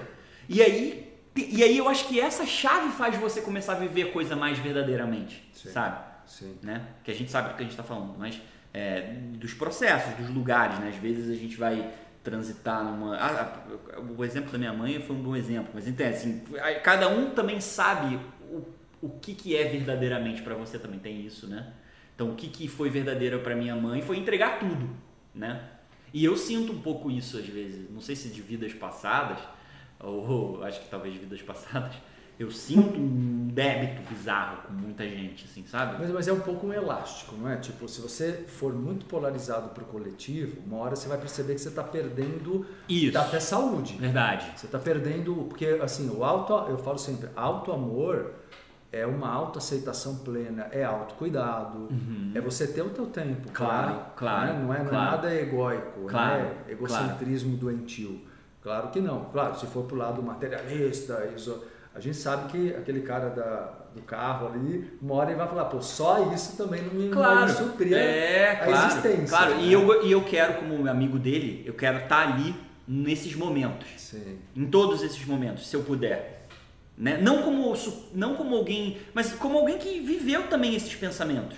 Como Sim. alguém que viveu esses pensamentos mesmo. Eu vivi mesmo, eu tenho amigos que provam isso o Cascudo, que é um dos meus melhores amigos, ele vivia falando, cara, eu não consigo entender como eu, eu queria. Aos meus 20 e poucos anos eu queria ter um carro grande. Por quê? Porque quando meu pai me buscava, meu pai, meu, só contextualizando, meu pai é, foi criado na Rocinha, é, foi um cara também super simples, super humilde, viveu um orfanato, é, meu avô veio da Itália, é, conheceu minha mãe, a, a, minha avó, mas tiveram uma relação super conturbada, morando, moraram na Rocinha muitos anos. Depois meu pai foi criado com a minha bisavó na Rocinha, teve uma criação difícil, foi um dos únicos da, da, do contexto dele que sobreviveu, vários amigos dele morreram no tráfico. Então ele teve uma criação assim, super simples, real e coisa. Só que em um determinado momento da vida dele ele ganhou muito dinheiro. E nesse momento foi o momento onde às vezes ele ia me buscar no, no, no monastério. E, e a visão, é, e, e a coisa que eu tinha era o meu pai chegando com um carrão, me pegando. Então eu tinha esse lugar de querer ter um carrão porque meu Sim. pai me buscava um carrão. E isso às vezes entrava muito em conflito com, com o meu início do meu trabalho, que era a época do serviço, era uma tá. coisa assim que eu estava ainda entendendo. Mas que bom que teu pai estava ali para instigar você um pouquinho para olhar o resto do mundo. Né? Claro, exato, exato. E ele pôde também me dar, me dar, me dar me trazer esse tempo para eu poder ter esse tempo de viver essa diferença, de tentar entender, entender o contexto dele, entender depois onde ele chegou, de ver uma coisa, de, de, é, de fazer essas medidas. Tive esse, claro, foi maravilhoso. Deixa eu abrir um parênteses. Incomodava tua mãe, teu pai ter uma vida tão diferente? E, e, tipo. O, o Trigueirinho sempre vai falou isso pra mim. Vai você, que o. você nasceu numa Vai encarnação. que o Lucas quer seguir outro caminho. O Trigueirinho sempre falou isso pra mim. Você nasceu numa encarnação de, de- com um pai e uma mãe em extremo, em extremo oposto. Né? Que você precisa, você precisa ir decidir o quanto de cada coisa tem cada coisa e para onde você vai. Esse é o seu, é a sua encarnação. E aí eu ficava nisso, tipo assim. Que pode crer. É muito. Bem contrastante. É bem contrastante. É uma que largou tudo e um que em um determinado momento viveu completamente a matéria. Hoje, não, hoje ele é um anciãozinho, vive numa casinha super simples, num- num- na serra, e escrevendo as coisas dele, né? Ele teve esses momentos de, né, de idas e vindas. Mas é, é esse lugar do carro que eu tava falando, que foi um ótimo exemplo, porque eu vivi isso, eu tive esse, esse gosto, eu tinha uns amigos, meus amigos falavam assim, cara, como é que pode? Você não tem nada a ver com isso, digamos assim. Eu, não, eu quero, eu quero ter um carro grande, um carrão gigante, uma nave, Por que porque eu não? tinha esse, Sim. esse lugar, sabe? Tipo, Claro, não é nem, nem não, não é um problema nisso. É só, é só uma questão. São nossas questões, né? Tipo assim, os meus- nossos momentos de. Por que, por que, que eu tava desejando uma matéria? Era essa a questão, ó, né? Não era se- nem o carro. Se a gente si, olha né? o símbolo, eu vejo como um símbolo de. Eu, eu- no inconsciente, quando a gente analisa, o carro tem a ver com liberdade e, no caso, um carro luxuoso, tá, bacana, poder. Isso, que são duas poder. coisas que você não tinha lá. Exato. Então eu acho que é muito significativo Exatamente, você querer esse Marcelo. carrão. Não era só Exatamente. porque teu pai tinha. Exatamente. E não é o carro, né? É Sim, isso que você tá é, falando. É, o exato. símbolo da coisa. Tem o menor problema pra mim, né? É só, é só uma questão de, Sim. do que, que é pra cada um, o que, que representa pra cada um aquilo. Isso, nesse lugar, representava isso. Como quando ele me falou, eu senti esse lugar também de representação de poder, que é esse lugar da. E aí a gente chega hoje pra essa outra vertente, como a gente estava falando no início do nosso papo. E aí você vê, quando você vê que, tem, que é só sobre poder, que você fica exaurido, né? Fica desgastado e aí começa a entender e falar assim, nossa, tipo, realmente acho que não é muito por aqui tanto, assim, sabe? Tipo, tipo, é isso, isso existe, eu tô aqui, mas Mas acho que é um equilíbrio que vai, vai transcorrer pela vida, né? A gente equilibrar pela vida, né, Marcelo? Pela vida. Total. É o individual e o coletivo, o lado espiritual e o material, né? A dualidade nossa, né? Que é o masculino, que é a razão, o feminino, que é o sentimento. Mas é o equilíbrio, sempre é o caminho, né? E Você, você fez uma música, só intercalando um pouquinho com as canções, se você me permite. Claro. Você fez uma música, acho que é mais recente para crianças, não foi? Ah, foi criançada. né? Criançada. Canta ela. O pessoal tava pedindo criançada. Criançada tá fazendo sucesso aí com, com as mães, né? Eu, eu, vi, eu vi que as mães estão colocando até para as crianças escutarem, É. bebês e tal, né? Virou quase que um mantra. Pô, essa música é uma doideira, porque eu, eu- ela, ela ficou famosa com. Eu, eu compus ela, depois eu, eu gravei ela para um, pra um equatoriano, né? Para um equatoriano da música eletrônica, o Nicola Cruz. E aí ela estourou a música, né? Ele foi, gravou no álbum dele, estourou a música. Essa é aquela música que lá em Tóquio manda uma- um áudio para mim, um sushi de Tóquio tocando música. Ah, olha que Um legal. café em Nova York toca ela. Então, tipo assim, essa é a minha música que realmente foi que me levou. Olha que legal isso. Foi muito doido isso. E aí depois eu fiz uma, eu regravei ela com o Rubel aí numa versão mais de ninar, Tá. né? Porque a versão dele é um pouco mais é, para dançar, né? É, que depois você conta um pouquinho a É. sua ida para o mundo eletrônico, tem isso também, né?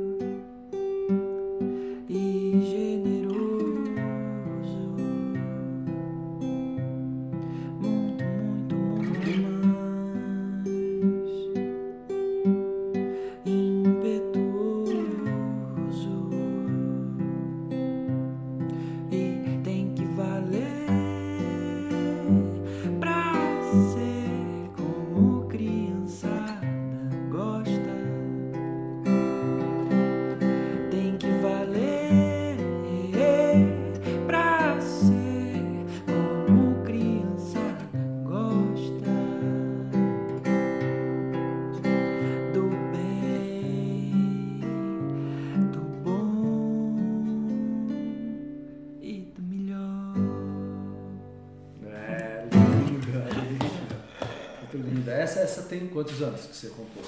Essa não é muito longa. Essa foi em 2017. 2017. 2017, não. É, 2017. 2017. E ela tem uma Eu compus ela pro. Sintoma, que foi o meu segundo disco, mas eu Ah. não gravei. E aí depois eu depois eu fiz, depois foi o Sermão, mas eu não gravei. E aí guardei essa canção e apareceu o Nicolai e eu falei: "Ah, É tem essa música". É. É. Aí ele falou: "Nossa, vamos fazer". E aí Legal, foi foi legal. ótimo. Muito bacana. Escuta, eu, eu vi que você tem uma passagem no início da tua busca como músico junto com o Felipe Neto, é isso? É. Como é que é isso? É, o Felipe Neto é um amigo de família, assim, da gente. de Eu ir, de eu ir, né, eu ia nas peças dele no início, da, que ele, ele adorava teatro, né? Queria ser ator. Hoje ele é, atua também, né? Você teve uma banda com ele? Tive uma, a gente teve uma banda, ele teve uma, uma presença na banda, né? Cantou algumas vezes, fez parte ali do Tá. momento, né? Da gente criando a banda. Eu, a Duda, que é a Duda Beat hoje, Beat. o Felipe Neto. Ah, você conhece a Duda também? A daquele Duda, é da- a, a Duda, eu, eu, a Duda é da mesma época do Felipe. A Duda é da Tá. mesma época. Só que a Duda eu até tive uma proximidade maior porque eu morei com a Duda. Tá. Então teve momentos onde a gente eu morei com a família dela, na época do serviço em 2013. A gente morava junto em Santa Teresa e morava no quarto do primo dela, que era, era o, primo de, o quarto do primo e ela. E o primo saiu, casou, saiu. E eu, tava, e eu já não estava mais conseguindo ficar em casa. Teve um momento, daquele momento de jovem, de querer, né, de ver.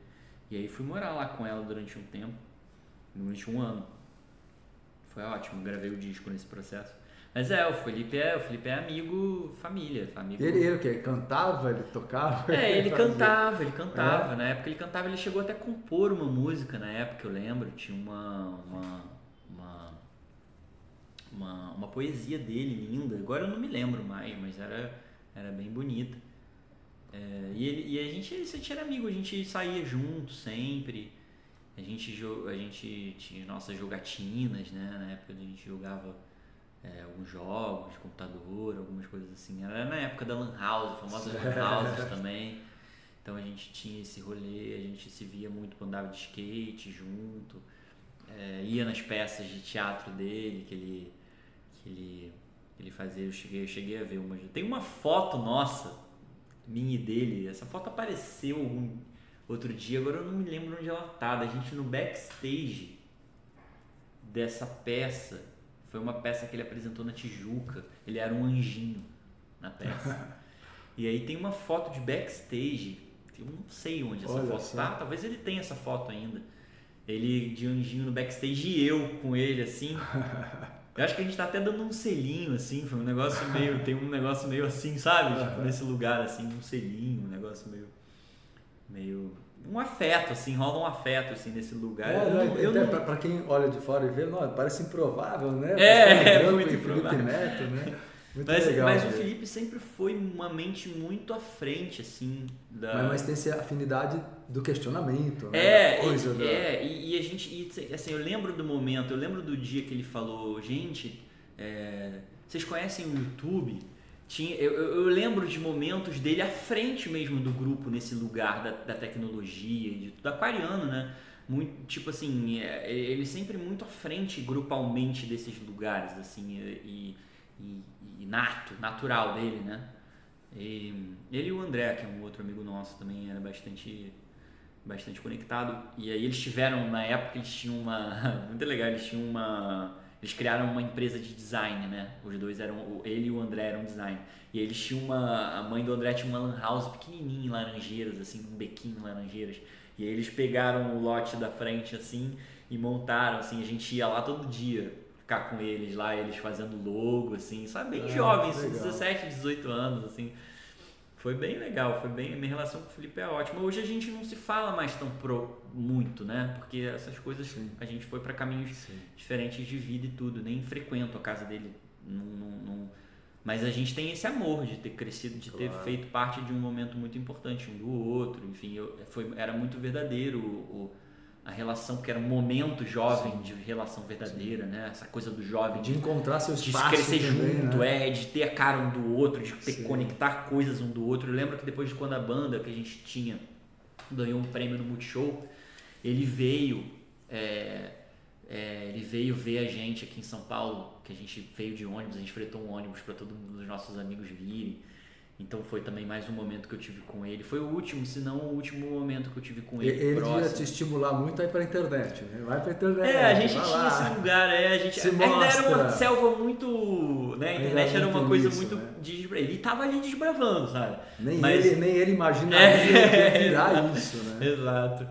Mas é, foi muito legal, muito legal. É muito legal a minha relação com ele. Eu queria, gostaria que voltasse em algum momento. A Sim. gente tem essa coisa, né, com os amigos, né? Mas é cíclico, é, que como é tem esse cíclico. carinho, volta, é né? cíclico, é Tem cíclico. hora que vocês fazem algo juntos, quem sabe cantem juntos, É, seria é, interessante, é, né? É, total. Ver, ver ele novamente. Total. E, e com a Duda, ela também seguiu um- a, A- carreira musical, mas uma linha bem diferente da tua, né? Sim. É, e diferente, mas, mas também e nesse lugar do- da ramificação que eu, a gente se encontra tem alguns lugares. Tanto que ela canta em algumas músicas comigo, né?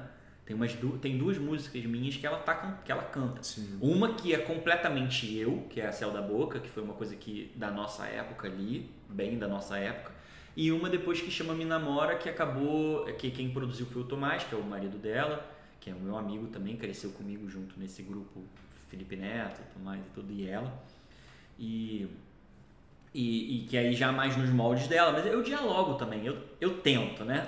Dialogar. Eu gosto, como sagitariano, Sim. gosto de dialogar com Experimentar de experimentar tudo, né? e dialogar, não tem tempo Se ruim. aventurar, comigo. né, É, na isso, não tem tempo ruim. Eu vou experimentando, vou tentando entender o que, que aquilo muda em mim, como Sim. que muda. Eu gosto disso, né?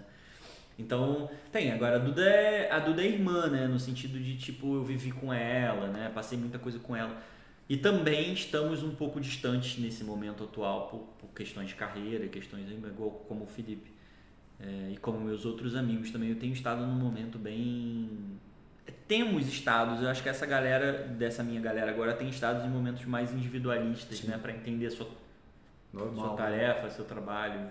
Sim. Eu espero que a gente se encontre em algum lugar. Eu, não, reencontre, eu não né? consigo ler os finais desse livro, mas acho que eu. eu- Mas, mas tá no disco a música sua com a Duda? Tá, tá no Tá? disco. Qual- tá no disco. O- a primeira música, que é Céu da Boca, tá no primeiro disco, que é o Serviço, que é esse que Tá. EP. Que é uma música É- ela é romântica ou não? é, um, é uma música de desper... Tipo assim, o contexto era Duda vivendo as relações dela que estavam que, maltratando ela, né? Que estavam que colocando ela num lugar de, de, de não empoderamento e tudo. Eu vendo isso como amigo dela e como uma pessoa que amava muito, amo muito ela, né? Sempre de paixão, sou apaixonado pela Duda. E sempre, e sempre, e sempre, e vendo isso, compus essa música para dizer para ela que não é ela que, que não, não, né, que não tem categoria, são os outros que não, que não aqueles que não estão conseguindo, não, são os outros que não tem categoria para amar ela, não é ela que não tava, não é ela que não tava, porque ela Então, sempre é achava uma que a culpa era mensagem dela. de alto amor, de alto Isso, respeito. isso, isso, isso. Só que, só que de um jeito bem, bem Você popular. tá, assim. tá com a letra aí, não? Posso fazer, posso É? fazer. Canta aí então. Que é. Olha aí, galera, olha aí, ó. Mensagem motivacional do filósofo Castelo Branco. Mas pra bem, mas bem, bem de um jeitinho mais, tipo, provocativo, que é... Inseto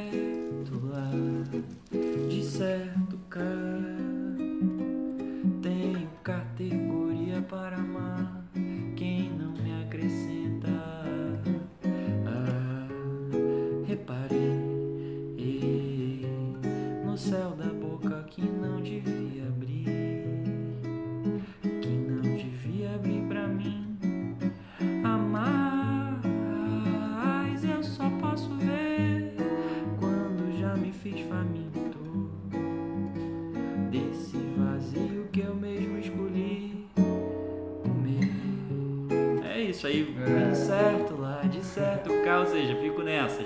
Tenho categoria para amar quem não me acrescenta. É, é tipo uma força que eu quis dar, né? Sim, Pra, tipo sim. assim, amiga, você. É, sabe? Tipo assim, a categoria é você.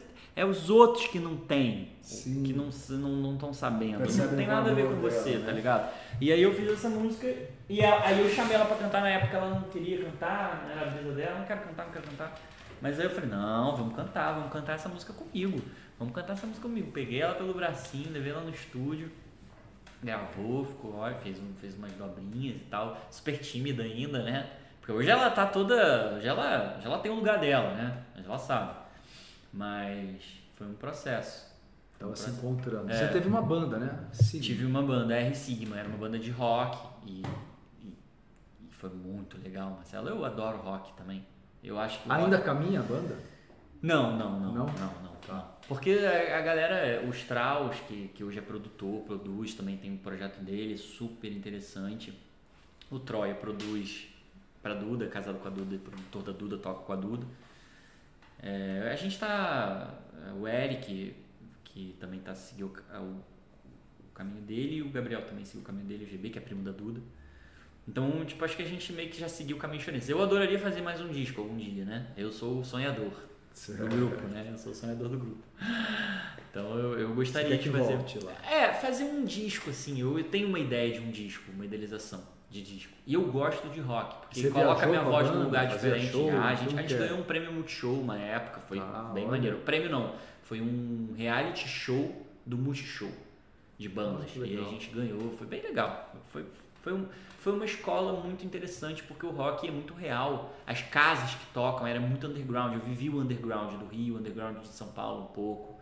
Então, tipo assim, o underground hardcore, uma galera que era tipo assim, que já, que já falava do veganismo muito forte, que, que era stray stray edge, que é tipo assim, não fumo, não bebo, sabe? Tipo assim, então já esse, o underground dos anos 90, 2000 era muito, falava muito dessas coisas assim. Certo. E eu tive, pude ter um contato com isso muito real, sabe? Então pra mim foi muito interessante ter essa vivência assim. Ir colar numas casas na Augusta pra tocar, as casas super assim, tipo assim, com som, sabe? Tipo assim, Sim, muito sim. calor, não sei o que, inferninho, bem Aham. inferninho assim. Mas tipo, com a galera cantando e as músicas já tinham um pouco essa pegada, né?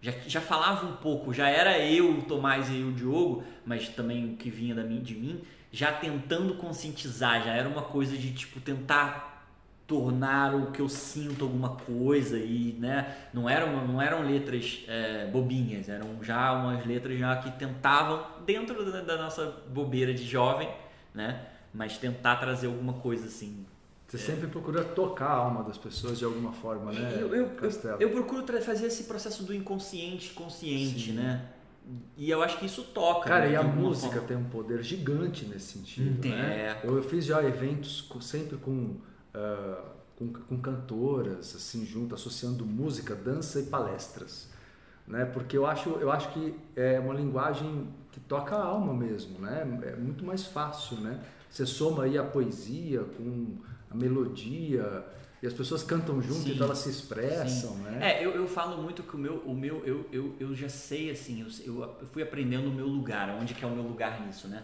E eu sinto que o meu lugar, ele é um lugar de... É, de é, eu, eu, eu gosto de existir e como eu existir, se aquilo, se aquilo toca a pessoa, ela consegue ver e, e, e ter. É quase como se eu fosse uma experimentação ambulante Sim. no meu, das minhas coisas e das minhas e deixar isso evidente para que as pessoas possam pegar o que elas querem daquilo, né? E não tipo, porque eu adoraria dizer que existe um processo é, real e didático para você fazer, mas eu não acredito que seja assim. Eu acho que cada um tem um processo, e cada um Exato. tem uma coisa, né? E, e a gente arruma jeitos de, de através da nossa experiência entregar um pouco para que cada um pegue de um jeito que possa que possa pegar, Exato. né? Muito mais do que do que dizer, olha, tem que fazer isso, sabe? Para você fazer isso, tem que fazer isso, Não sabe? dá, não funciona, né? É não linear, né? A evolução não é linear, né? Não O importante que eu sei é, tem que estudar. Sim. Não dá. Se não estudar, não dá. E tem que se jogar, né? estudar, exato. Tem que se estudar. Tipo, e você não precisa de um. e não precisa necessariamente de uma ferramenta. Ninguém Sim. precisa te vender uma ferramenta ou te dar uma ferramenta. É muito, muito legal quando te vendem uma ferramenta ou te dão uma ferramenta para que você é, acelere o seu processo. Uhum. Massa. Mas inicialmente não é, tão, não é necessário. Você consegue produzir as suas ferramentas através de observação, através de escuta, através de, de tentar entender o que está vendo, né? É aquilo. Você pode tem pessoas que vão que tem pessoas que vão ver um desastre e vão evoluir, sabe? Mas eu não posso dizer que quando para que todo mundo que vê um desastre vai evoluir, Não, sabe? Sim. Então, tipo, tem aquilo. Às vezes a pessoa que vai ver um desastre vai evoluir porque ela tem a ferramenta ali, uma ferramentinha ou que deram para ela, ou que ajudaram ela, ou que ela fez, né? de alguém, ou que ela fez dela, que vai ajudar ela a, a evoluir. Todos nós temos genialidades que às vezes eu- acho que a maioria não, não se esforça ou não se, não sente, se sente pronto para despertar.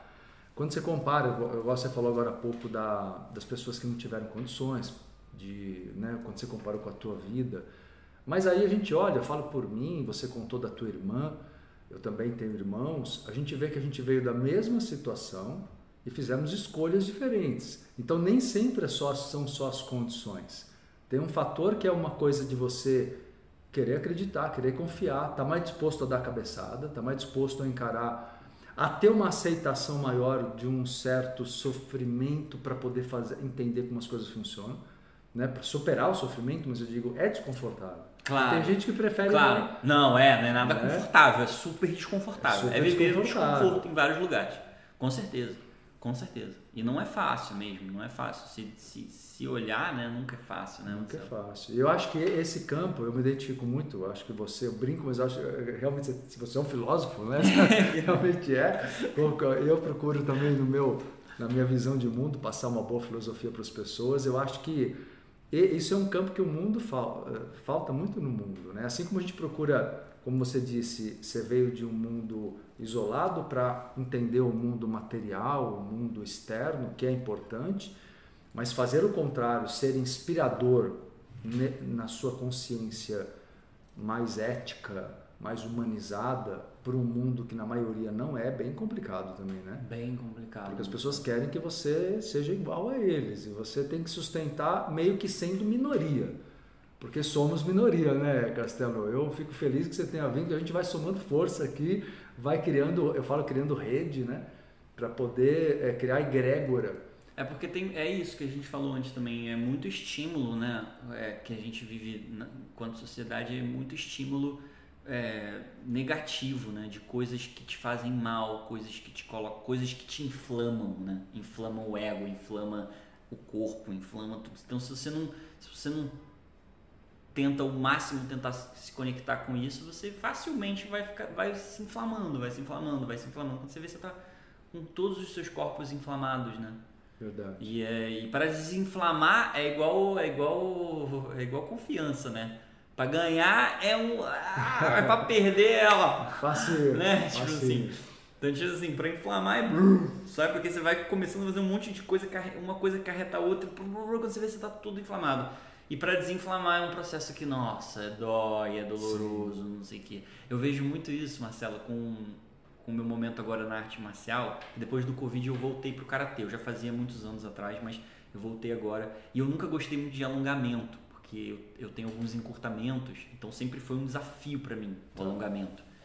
É, só que eu entrei numa no ano passado, esse ano, eu falei: não, eu preciso vencer isso, porque eu vencer esse lugar no meu corpo físico vai provar para mim que eu tenho força, porque é uma força que eu tenho que tirar, Marcelo. Pra alongar, eu, eu choro. Às vezes assim, meu olho fica assim, meu corpo fica assim, tipo, eu, eu- sabe, parece que eu tô levando meu corpo, arrebentando meu corpo inteiro. E eu fico assim. E tem gente que tem mais facilidade. Com certeza. É isso. Então é um processo pessoal. É, é- é só te falando como realmente agora expondo um processo pessoal meu e como isso é. E como pra gente isso tudo tem um lado simbólico, tem Exato. com a flexibilidade, né? Isso, exato, exato, exato. E como e, e, e botando como assim, às vezes para algumas pessoas pode isso pode ser simples. Olha como são os processos. Para algumas pessoas isso é besteira, bota o pé aqui em cima, não sei o que lá, e é outro processo. Para mim isso é um processo, assim, é uma coisa que traz dor, traz angústia porque eu choro. No início, quando eu antes disso, eu fui fazer, eu comecei, eu fui pro yoga. Antes de pro- voltar pro karatê, eu fui primeiro pro yoga porque eu queria ir de leve, porque o karatê ele força muito, tem aquela cabeça mais assim, bem oriental de tipo assim, vai, vai, vai ao limite, sabe, o negócio Certo, assim. Então eu, eu quis primeiro ir um pouquinho no, no- o yoga também é assim, mas o yoga às vezes light. respeita mais o seu corpo, exato. E aí, e aí eu, é, eu lembro que tinha posição que eu, eu terminava a posição, a Rafa, que foi minha professora, ela sabe, ela tá de prova. Eu terminava a posição, eu começava a chorar, porque me, mexia num- num- numa, numa. Isso de alongamento, Marcelo. Não é tipo assim, eu não é, não é um momento depois que eu tô. que eu caí em mim algumas coisas, que já me emocionei assim também. Tá. Mas não é isso. É tipo assim, eu alongar o meu corpo e quando eu soltar, eu chorar. No momento que eu, solta, que eu soltei o alongamento, assim, a, a- é nesse nível que eu não, eu, nem sabia. Que- mas não é só pela dor física, né? Tem, tem uma coisa pela não é pe- superação. e não é né? nem pela dor física, porque não é muita dor assim nesse lugar, entendeu? É uma coisa de tipo de. Nossa, alto tipo, desafio meu corpo- muito foda, Exato, assim, né? e aí meu corpo faz assim e ele chora. Porque, tipo É. assim, ele, ele, ele, ele, ele, ele- É quase como uma. é que Eu tentando ler, né? Isso. É quase como assim, nossa, você tá mexendo aí. Sim. Mesmo, tipo assim, que bom que você tá mexendo aí. Porque não é um choro de dor. né? É, não é um choro de dor, não é um choro de. Sabe? Uma coisa assim, e, e aí o cara. E aí eu depois eu fui pro cara que eu falei, então agora é o momento. Quando eu passei por esses processos no, no ano passado, eu falei, não, agora é o momento de eu ir voltar pro karatê, porque o karatê ele, ele é muito alongamento e, e, né, e coisas de também um outro processo muito incrível do karatê. Eu tô dividindo, Marcelo, aqui, rapidinho. Ah, outro processo muito bom é que quando você luta, você luta olhando no olho da pessoa. Tá. E eu percebi o quanto isso pra mim era difícil. De olhar mesmo no olho. Tá. Eu, eu tenho uma coisa com o olho que é tipo, parece que talvez de trauma, de, desse lugar, de, de rigidez delas, de muito forte comigo. Então, tipo, eu, eu, eu, eu, te- eu tenho. Parece que eu tô sendo muito invadido e Talvez invadindo julgado. muito. É, Sim, né? julgado. É uma expectativa de que eu já vou ser corrigido. É, exato, uma coisa meio assim. E o karatê ele me coloca num lugar de treinar isso, porque quando você luta você precisa estar olhando pra pessoa. Você precisa ver a pessoa no 360, mas você precisa estar de olho Você nela, todo, né? sabe?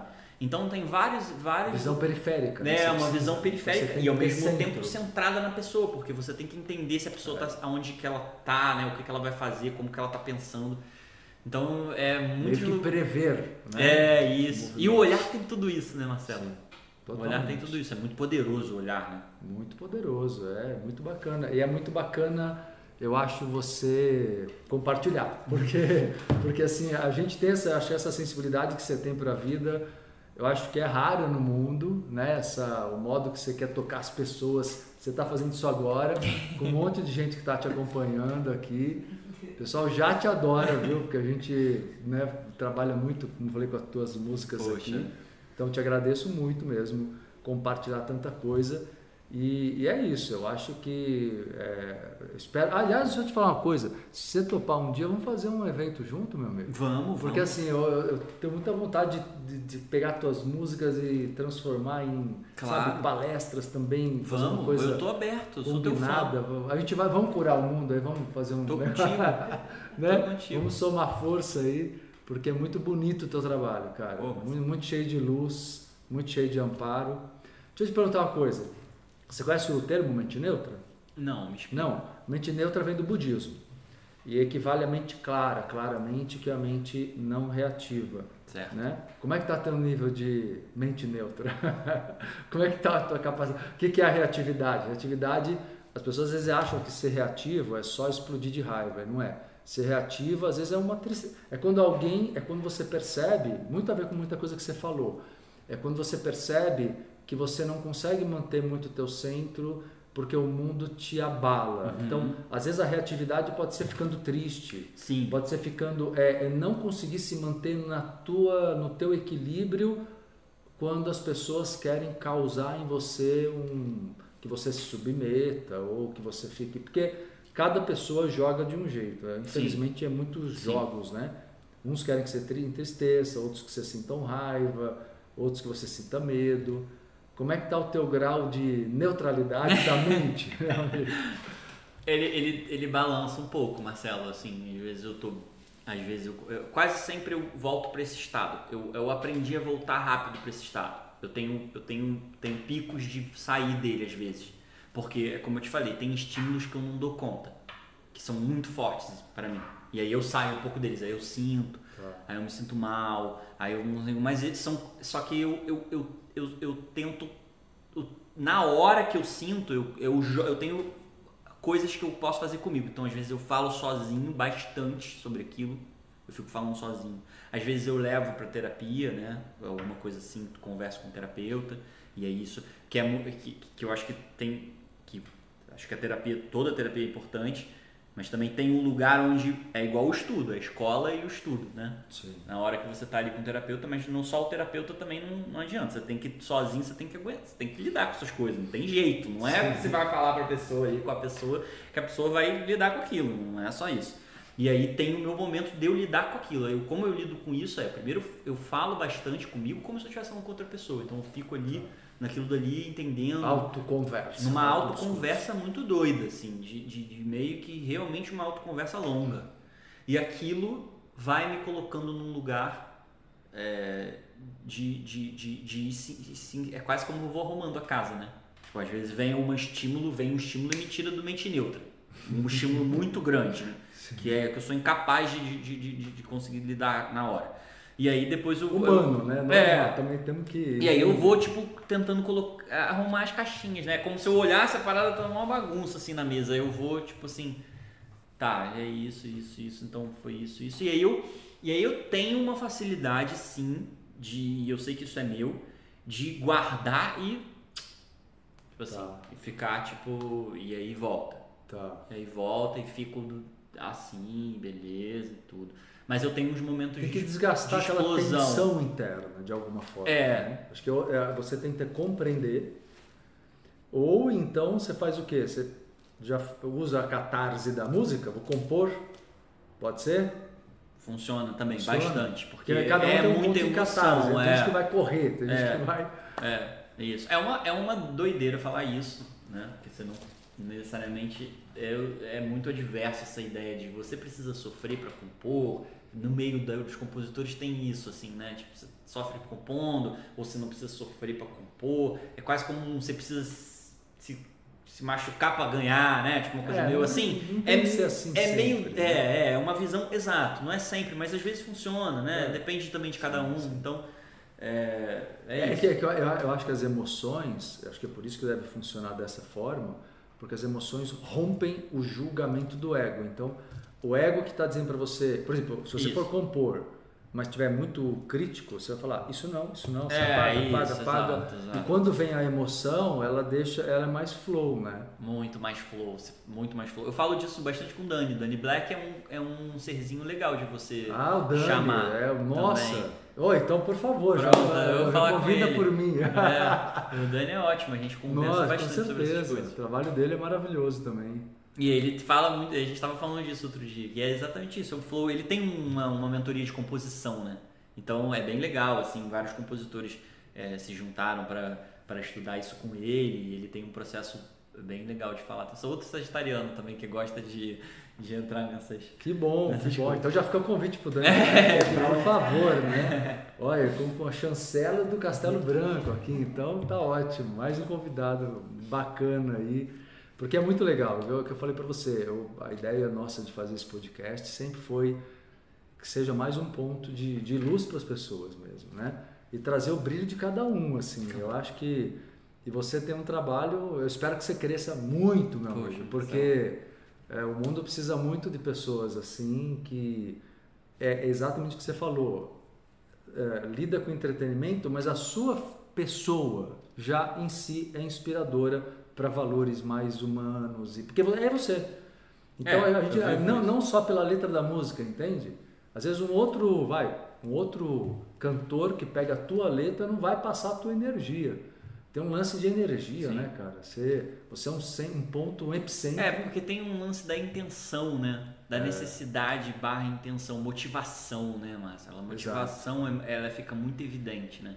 Por isso que às vezes quando eu faço nesse outro ramo, que a gente começou falando dessas duas, desses dois lugares que eu tenho, é claro, dá pra ver claramente que a minha motivação nesse daqui é ganhar dinheiro pra poder ter uma fazenda, pra poder, né, tipo, fazer o trabalho que eu quiser lá, vender as coisas que eu quiser. Então, tipo assim, é, são duas motivações e fica bem claro isso. Assim. E eu faço questão também de deixar claro, assim, sempre, sabe? Eu não quero que as coisas é, fiquem meio sem saber o que, está acontecendo, Sim, sabe? sim. Então tem, tem esse lugar, assim, de. E de repente essa, o lado do entretenimento que tem mais entrada no mundo, uma hora puxa o outro lado. Porque você é um só. Então você são dois lados teus. É, e a gente tá em constante, né? Às vezes a gente quer uma coisa, como a história do carro, que depois a gente vê que, poxa, não era nada disso, sabe? A gente precisa querer e viver, bastante para depois olhar e falar assim, poxa, pode crer, isso que eu, isso que eu tava querendo tanto é tão pequeno para mim. Talvez eu Sim. possa até mais do que isso. Eu tô tão, tô tão agarrado num negócio que é bem menor do que eu, que eu poderia ter, sabe? Sim, A gente fica sim. preso num É, pontinho verdade. ali, né? Na verdade a gente quer o copo, mas tem a jarra, né? Quando a gente começa a olhar mais assim, a gente vê que tem a jarra, que tem outras coisas, tem a Sim. fonte da água, né? Mas Tipo você assim, quer mais água? A gente- A abriu aqui trazer mais água. Não, eu E também. aí, gente, vai o inconsciente dele já buscou a jarra, então eu tô pedindo pra Bru aqui. Mas, mas é isso. E, e, é, você, você não é casado, né? Não, não, mas Não. eu tenho uma companheira. Você tem uma companheira. Mas ah, você acha que a experiência tua de infância, aquela história toda, influenciou positiva ou negativamente a, a perspectiva de ter uma família Nossa, grande ou não? influenciou muito. Eu tive vários. Você tem vontade vários... de ter filhos? Tenho vontade de ter filhos. Tenho vontade de ter filhos.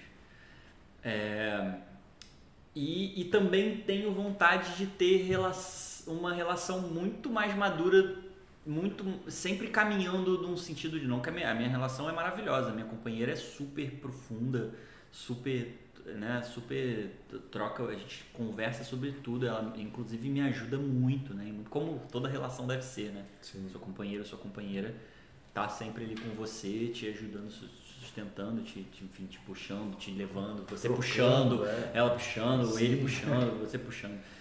Mas é, é- tanto eu quanto ela, a gente é muito também, ela também é outra sagitariana, então a gente também fala muito a respeito do que é uma relação, do como a gente pode ter essa relação mais pro futuro, como que isso é pra gente. Atualmente a gente vive uma relação, mora junto, mas temos, con- conversamos muito sobre o que é isso, sobre temos uma maturidade depois de muitos também, muitos episódios na nossa vida de, de vivência doida de cada um, de cada coisa, de, de, de- relação.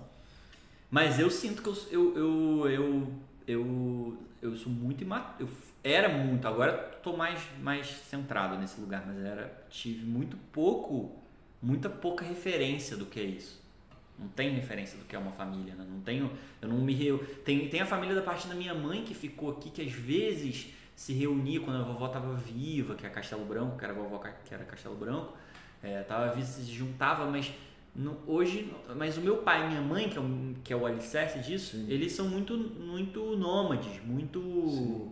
são muito, né, individuais assim Sim. dentro disso, assim, não tem muita uma coisa meio, então foi muito é, foi um aprendizado assim na minha vida de ir entendendo o que, que é isso, né, de como viver. Eu imaginei, porque é uma baita uma experiência incomum que você viveu na tua história de infância e adolescência, né? Eu imaginei como que isso influencia a tua, tua visão, né? Sobre a Bastante. família. E a tua, a tua, a- tua companheira ela é uma pessoa provavelmente para equilibrar o teu, esse teu lado mais criativo, um pouco mais prática ou não? Não, ela também, Ela é, também ela é é. fotógrafa também, ela é bem criativa. Ela, a gente vive essa coisa de. de- Os dois estão assim na mesma busca de É isso, exato, exato. Eu acho que a gente se Tá. encontra nesse lugar, porque a gente tem as nossas diferenças e as nossas e os nossos lugares assim. Eu também, é, ela também é muito reservada, né? Uma pessoa muito reservada. E eu já sou, eu sou bem reservado, mas eu mais próximo eu sou muito, é, né? Muito efusivo também, né? Muito, é, muito energético, assim, nesse lugar da mental demais, assim, né? De tipo de coisa. Aí ela é muito serena e, e, sinte- e fala umas coisas muito certas, assim, mais serena, né? Observa eu, nesse- muito. muito observadora, muito observadora. E filha de japoneses, né? Então ela, é- ela tem esse, esse lugar também de, de, de muito. Ela, é- ela tem uma síntese muito potente né, das coisas. Então ela me ensina muito nesse lugar também.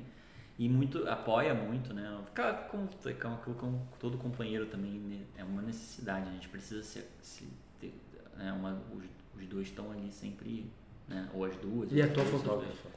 E é, tira muitas fotos minhas, muitas fotos maravilhosas, as melhores todas, óbvio, né? Com é todo ela chama? respeito a todos os fotógrafos, porque são lindos. Lumina Kikuchi. Ela tem Instagram de fotografia? Tem, mas ela é mais ainda mais tipo. Ela ainda é mais Ah, reservadona ainda, não tá, se lança tá. muito como isso, né?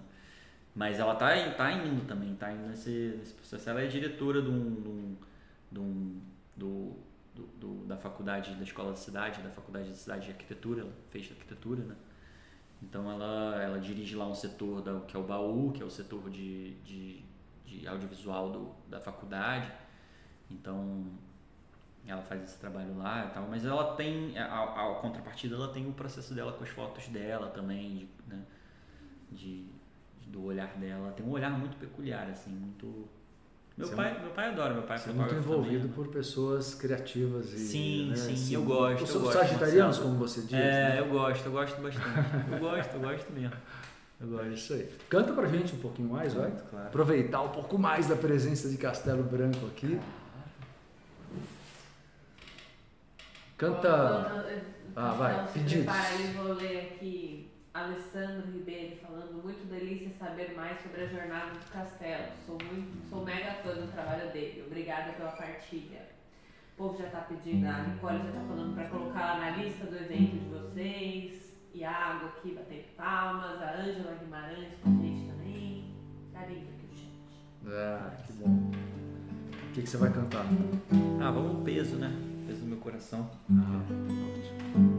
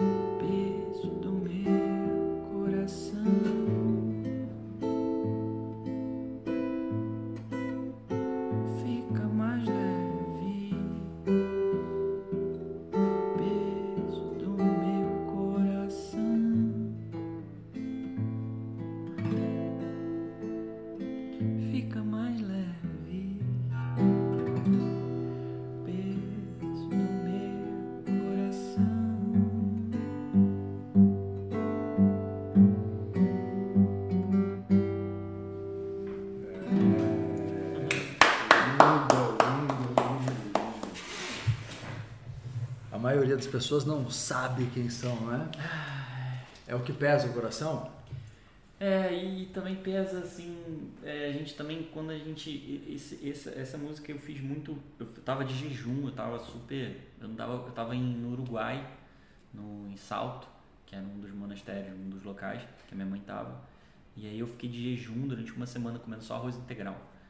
E aí no quarto dia eu comecei a sentir. No terceiro dia eu comecei a sentir muito medo, medo, medo, não conseguia dormir sozinho. Eu, acho que eu nunca, eu nunca vi, nunca passei por isso. Eu consegui dormir sozinho, assim, com medo, no escuro, com medo, porque é o meu corpo passando, né? Você não vai, né? você vai limpando, você vai. Claro que eu tava passando o processo com ela lá. Ela, com elas, né? E aí no quarto, e aí teve que vir um. Teve que vir um, um monge lá no meu quarto dormir comigo. E aí eu comecei a falar pra ele, nossa, mas eu. eu eu tenho, eu tenho, eu sou um cara tão forte, eu tenho tanta coragem para enfrentar as, as coisas, porque eu tô com medo. Eu sou, eu tô tão, tô, tão corajoso, falei pra ele, sou tão corajoso. Bobo. Aí ele virou pra mim e falou assim, ué, mas não é com coragem que você enfrenta o medo. Aí eu falei assim, ué. Aí ele, ele tava sentado, tava na caminha aqui, tava na caminha na frente. Aí ele falou assim, é com amor. Aí, cara, na hora que ele falou isso, assim, eu fiquei tipo,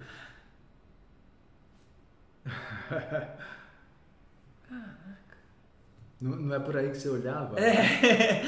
tipo, eu tava querendo ir assim, sabe? Tipo assim. E aí, e aí beleza. E, aí- e isso faz a gente aprender até a, a, tipo realmente não nunca nunca nunca nunca sentir mesmo preparado, nunca achar que estar preparado, que já vai te dar, talvez até essa coisa da mente neutra mesmo que você estava falando, né? De estar absolutamente em paz, né? Que é essa coisa do, do amor, né? É, eu acho que é a vibração do amor, né? Uma Sem das dúvida. vibrações do amor, né? Mas se você para para ver, eu gosto das raízes das palavras, né? Que eu acho que vai resgatando conceitos. E coragem, não no senso popular, mas na raiz, vem do cor, que é coração, né? Então se a gente parar para ver... É, não, não, nem, não quero nem É. colocar a coragem como uma coisa ruim, não é, É. isso? Ou tipo pequena, não, Não, é não, não, eu digo assim que a coragem, você pensou na valentia quando você falou Isso, na valentia, Na valentia. isso, era isso que eu queria dizer. Mas na verdade ele falou Isso. de coragem, porque o amor é o core. Isso, né? isso, Marcelo, isso, boa. Não é? isso, exatamente isso. A tua música Coragem fala disso? É, a música Coragem fala disso, fala também disso, exatamente. O que, que você acha de. Não quero abusar de você aqui, não. Mas coragem para nós aqui. Castelo Branco.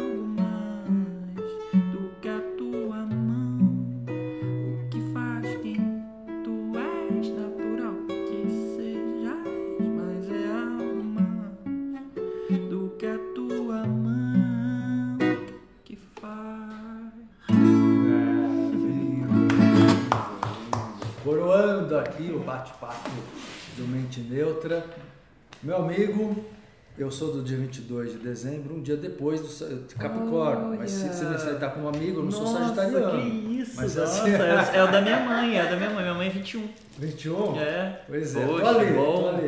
Sagitário Capricórnio. Se eu puder entrar pro seu hall de amigos, mesmo sendo capricorniano, É a, cus, é a cúspide de Cristo, né? A cúspide do. do, do, do, essa cúspide cúspide de Sagitário Capricórnio. É muito forte. É. Muito legal. Poxa, que isso. Bom, é, quero te agradecer muito, Castelo, de verdade. É maravilhoso o bate-papo e te conhecer assim de perto. A gente já tinha conversado antes online. Além da do, do, do dia que eu estava aqui na Vila Mariana e vi, vi o Castelo passando na frente do carro, quase que eu acenei pra É você. verdade, Eu você me "O que- mandou mensagem. O que, que é esse verdade. cara tá vendo aqui? Eu não sabia que ele morava aqui perto. Falei, o que, que esse cara tá fazendo aqui? Castelo, é lindo o teu trabalho, cara, te falei. Linda a tua postura de vida, a tua energia. Você sente os mentores perto de você é, quando você faz o teu trabalho ou no dia a dia? Você sente as presenças? Sinto. Eu, eu, eu fiz uma vez um trabalho de ayahuasca. Uma vez. E foi muito forte pra mim, assim, tanto que eu não retornei, que foi um- uma vez e eu senti que era aquilo que eu tinha que viver e, foi, tem muito isso, né, nesse- nesses trabalhos assim mais xamânicos. E, e, e foi muito forte e eu, eu vi, assim, eu vi uma entidade, assim, e eu conversei com ela um pouco. E eu sinto que essa é que me acompanha, assim, essa Legal. entidade que me acompanha. E, e era, graças a Deus, era linda. eu olhei assim, era uma, era um, era um ser feminino, Tá. mas não, não, não, não consigo identificar exatamente é, quem. Vou te convidar a dessas participar de, gente- de umas dinâmicas práticas espirituais. Se Poxa. topar, que- Poxa. Sem ayahuasca. Tudo Claro, só não, com as não. energias. né? Tá? Não, é, Mas- é isso, é isso. Eu, eu fui porque também tem essa coisa, eu sou muito dessa coisa da experimentação É, também, sim, como sim. falei, né? E eu gosto de. E foi um terceiro olho que abriu, assim, forçadamente, obviamente, porque era uma substância, né? Então Exato. é uma agressão ao corpo de alguma forma, sempre é, tudo que a gente ingere, tudo. Porque eu falo isso às vezes, algumas pessoas acham que, que eu tô. É, né? ah, nossa, é uma agressão ao corpo. Não, é uma agressão à sua, ao seu corpo, porque é uma coisa que você coloca pra dentro e ele chega de um jeito, igual quando você come, né? Com tudo que você, você faz as coisas. É, Mas. é tanto que o DMT em quantidade maior é, é- é proibido ser É, vendido, sim, né? claro, claro. Não, Então é é uma perigoso. que- tem é. várias, eu tenho várias questões com isso. Abrindo só um adendo que eu falei que eu usei, então vou abrir só um adendo. Que é, eu, eu sinto que muitas pessoas chamam isso, por exemplo, até de medicina também, que é uma coisa bem.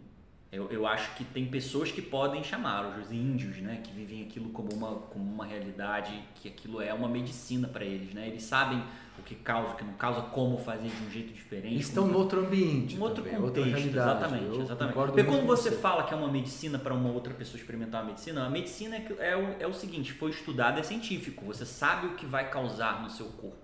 Aquilo não é uma medicina, porque você não sabe o que vai acontecer. Exato. Você não sabe. Exato. Ninguém pode dizer que sabe. Então você não pode dizer que aquilo é uma medicina. Isso para mim eu tenho isso certo. Eu já bati de frente com um monte de, um monte de gente por causa disso. Não é. Não sabe, não sabe o que vai causar no seu corpo, não é. Não foi um. Então agora, é, são outras coisas lindas também, super profundas, maravilhosas, de, de, de questões do ser e que te abrem tudo. Mas é muito delicado a gente dizer que é uma medicina, porque não, não tem como, sabe? Aí você vai falar pra alguém que é, aí a pessoa vai, toma e tem um surto psicótico. Exato. Entende? E acontece. Que acontece. tanto que é proibido para pessoas Comum. assim. né? Ou então você vai usando, vai usando, vai usando, vai usando, É. chega uma hora que você não sabe. Então, tipo assim, tem várias questões aí. Não é um julgamento meu. Isso é uma. Isso pra mim é uma. É uma. Eu, é, é uma, critério. É, um, é uma intelectualização de algo, né? Não é, eu não tô, eu não tô, eu não acho isso. Não é uma coisa que eu acho. É uma parada científica. Medicina é uma coisa que você sabe o que vai acontecer quando você usa. Bom ou ruim, que é uma droga também, que você entra e te detona em vários aspectos. Claro. Mas você sabe o que vai acontecer, né? Ou pelo menos deve saber, né? Que é uma coisa estudada. Às vezes, às vezes os médicos erram, tudo tem erro, né? Mas tipo assim, é uma coisa que você Sim. estudou e aconteceu. Agora, isso não é, porque você não sabe. É uma experimentação, uma coisa que te leva para um outro lugar, para uma parada. Então, beleza. Falando disso, tive a experiência e vi essa coisa. Então, para mim foi um momento muito, muito forte. Eu terminei a experiência, eu não sabia, parecia que tinha um que pegado na minha cabeça. e tipo, É, sim, foi uma coisa muito que eu falei, nossa, talvez eu não viva isso de novo, porque para mim, para mim isso já foi o meu lugar. Mas e, é, mas tive essa visão assim com essa com esse ser e foi e, foi muito lindo foi uma visão mesmo de olho aberto de eu conversar com ela e ela tá ali me amparando tá falando comigo tá eu sinto que é essa pessoa essa ser que, que, que fica comigo Ah, que bacana. Eu tenho umas meditações guiadas, depois eu te- vou te dar para você, pra você experimentar. tá De conexão com o teu mentor, com o teu guia, bem legal. tá Ajuda muito a desenvolver a conexão, você começa a ter... eu nem sei Marcelo se se fala feminino ou masculino nesse lugar Não, a visão usar, que eu tive porque eu não sei se é uma androgenia ou se é uma coisa Não, assim não, mas isso a- até um nível bem elevado, a gente tem essa distinção, que é Certo. uma representação Ação. dessas polaridades. certo É uma representação, é uma forma, a gente sabe. Pode- claro que cada um desses seres, como nós, tivemos várias encarnações, como homem, como mulher e tudo mais. entendi Mas eles assumem uma forma assim para melhor compreensão nossa. ah pronto Ou pelo grau evolutivo, quando é mais próximo da gente. Então é Pronto. compreensível. entendi E toda a sua visão sobre o uso da, do chá é uma coisa que eu compartilho totalmente, viu? Eu acho isso mesmo. Eu acho que você ter uma experiência esporádica ou pontual é uma coisa, ok. Mas realmente é uma coisa delicada. Tem que, É, ter, E, tem que ter bastante assim, cuidado. eu não devo nada a ninguém, então eu meto a boca mesmo quando fala disso. Eu falo mesmo, porque eu sinto que as Sim. pessoas ficam meio presas assim, Exato, nesse lugar. exato. Entendeu? Tipo assim, não sei o que, tipo, eu amo, tenho, eu tenho, conheço pessoas que fazem o chá, conheço pessoas que frequentam, tem um amiguíssimo meu que, tipo assim, que a mãe dele faz o chá, que ele toma frequentemente. Então, tipo assim, eu não, isso não é um julgamento ruim. Pelo contrário, isso é uma coisa de pra é um ser, ser contraponto. entendida. Você tem que ter quem fale também. Claro, né? claro. E tem- Especialmente no meio espiritual. Especialmente nós que somos. É uma ligados. ferramenta? É lógico que é uma ferramenta, mas não é uma medicina. Não é uma medicina, com todo respeito. Com todo respeito à ayahuasca, que é, uma, que é, um, é realmente uma planta mestre. Mas isso não quer, né, não quer dizer que seja uma medicina. É só uma coisa da gente entender cada coisa, senão as coisas vão ficando, né? Que é, o é, é parte do nosso trabalho também. Fazer os pinguinhos dos is, né? Ou Exato, dos tios exato. e tudo. É importante essas coisas. Sem Senão dúvida. alguém que está precisando de uma ferramenta vai utilizar ela de uma forma diferente. Não é para você não utilizar ela, não estou falando não utilize essa ferramenta, não é isso. Mas utilize ela sabendo qual ferramenta é, como ela é, como ela funciona, né? Aonde É, ela tá. e só um exemplo, ela é muito usada por ex-adictos de drogas e tal. E para isso pode às vezes, às vezes ajudar. Porém, a maioria usa sem precisar. E usa, E aca- isso. acaba. E a, e a quantidade de DMT é muito Muito elevada, grande. muito maior do que o organismo Produz, produz. claro. E a pessoa realmente entra no estado alucinógeno. Então, assim, é um. É, eu é um- alucinei. Eu, foi um estado de tipo de você ver vivo a Exato, coisa, é um negócio de é um negócio de sonho, né? Que às vezes te conecta. É isso que eu tô te falando. É isso que eu tô falando. Eu senti coisas, eu achei muito importante pra mim, quanto pessoa viver isso, mas eu também sinto que é dever meu, justamente por ter sido importante, dizer onde que, o que, que é isso e o que, que não é, e o que, como é que como é que isso foi pra mim, claro, sem dúvida nenhuma. É muito ético até, né? Colocar Claro, que exato, É muito claro. justo, né? Senão a gente, a gente influencia e não, não mostra Claro. o contraponto. Claro. da eu acho que se eu fosse um índio, visão. vivesse numa tribo na época onde isso é, ou até hoje em dia, como eu já fui numa tribo agora 4 horas, 5 horas, eu já toquei numa tribo 5 horas do Amazonas, foi uma experiência linda. Olha que legal. E, e a tribo utiliza dessas coisas Sim, todas, sim. e isso é uma coisa para eles, aquilo é a medicina deles. É claro, lógico, tudo bem. Isso aí é, é dentro daquele contexto, aquilo é aquilo mesmo. Agora, é aquela coisa, E né? ninguém, e nenhum índio sai de lá e pega o carro, né? É, exato, É, exato. Tipo, O diálogo está altera- todo em cima daquilo dali, as- Eles têm as tempo. hierarquias estão em cima daquilo dali. Existe um estudo com certeza muito mais porque você nunca vai ser um pajé de uma tribo que viveu há anos. Não existe isso. Né? O que existe é uma tentativa da gente pegar aquilo dali e representar aquilo, que é maravilhoso porque se, se alguém não tivesse feito isso, eu não teria tido a oportunidade de ter essa conexão. Mais uma vez, é muito importante sempre falar, porque senão as pessoas acham que eu estou detonando. Eu não estou detonando. Acho que é importante, se você sente que é importante usar uma ferramenta, se você sente verdadeiramente que é importante usar uma ferramenta, a use. Ninguém vai te impedir de usar. Agora, é importante mostrar que aquilo ali é uma ferramenta, uma planta mestre é uma ferramenta, porque ela por si só é uma planta mestre.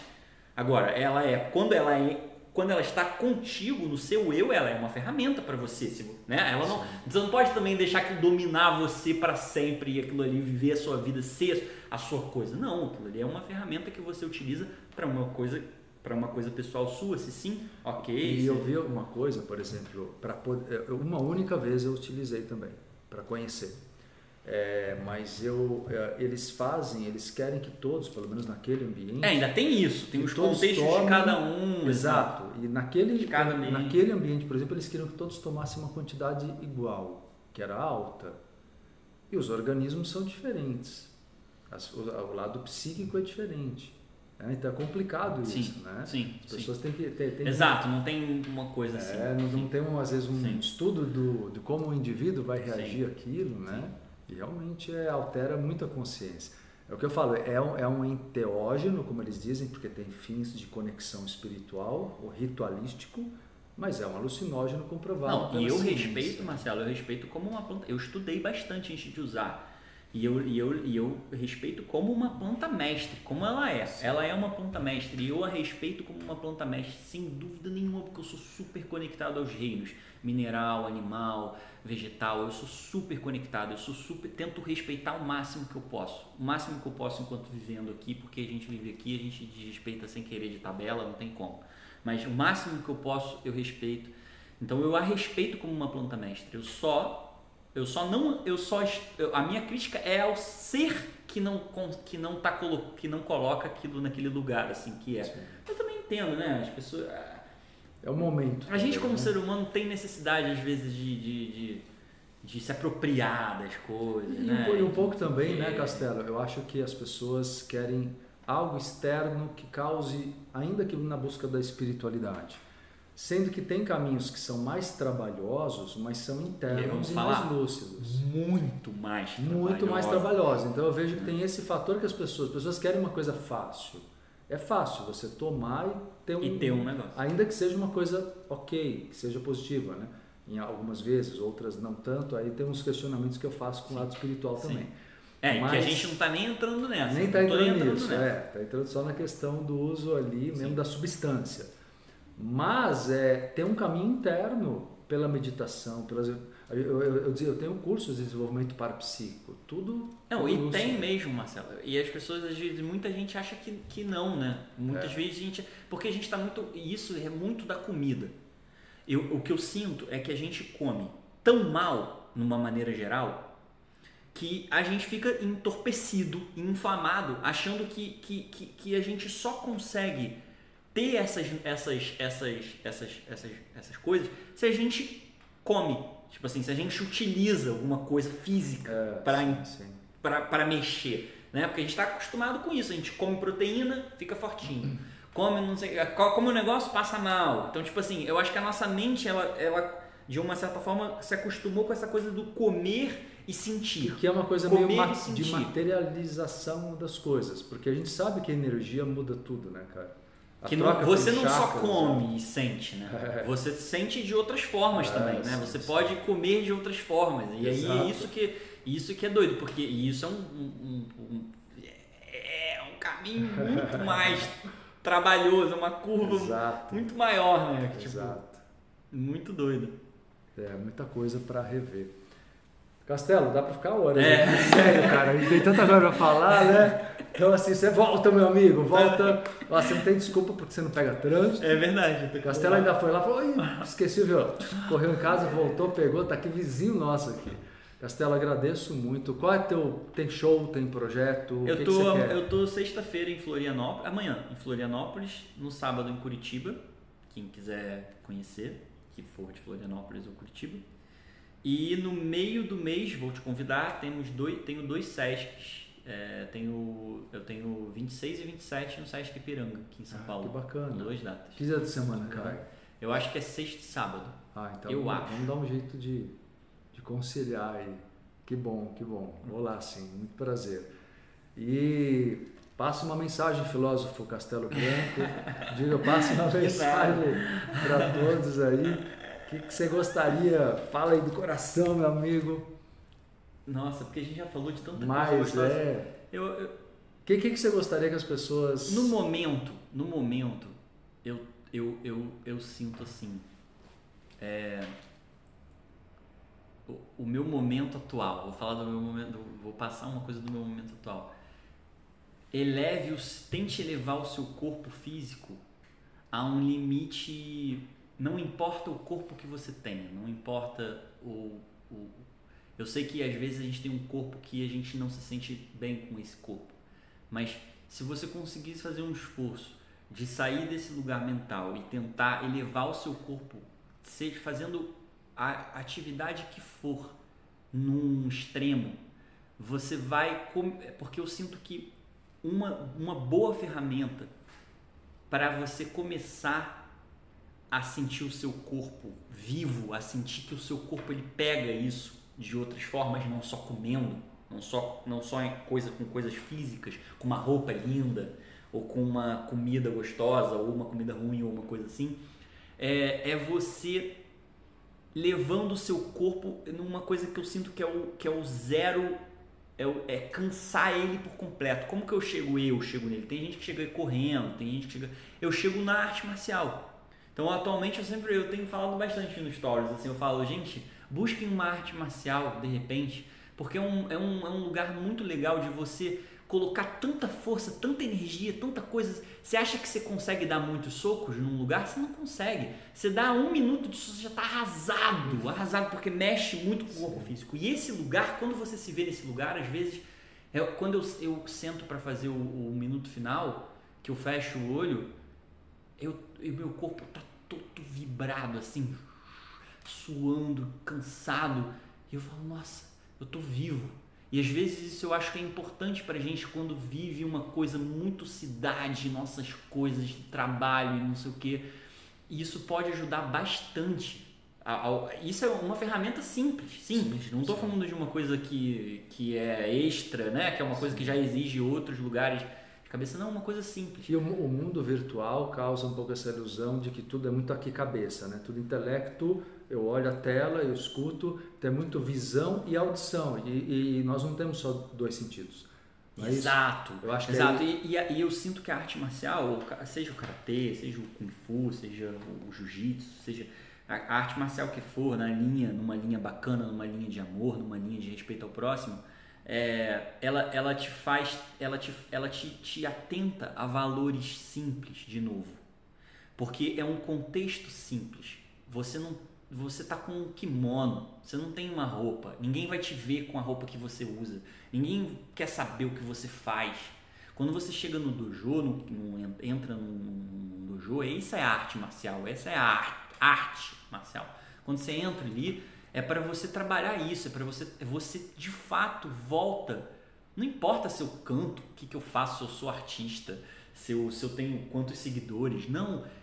Quem que é aquela pessoa que está ali comigo? Se ela é, se ela trabalha numa padaria, se ela é uma artista, se ela é uma cantora, se ela é uma motoboy, se ela é, não sei- não importa, como existe ali naquele no dojo que eu tô.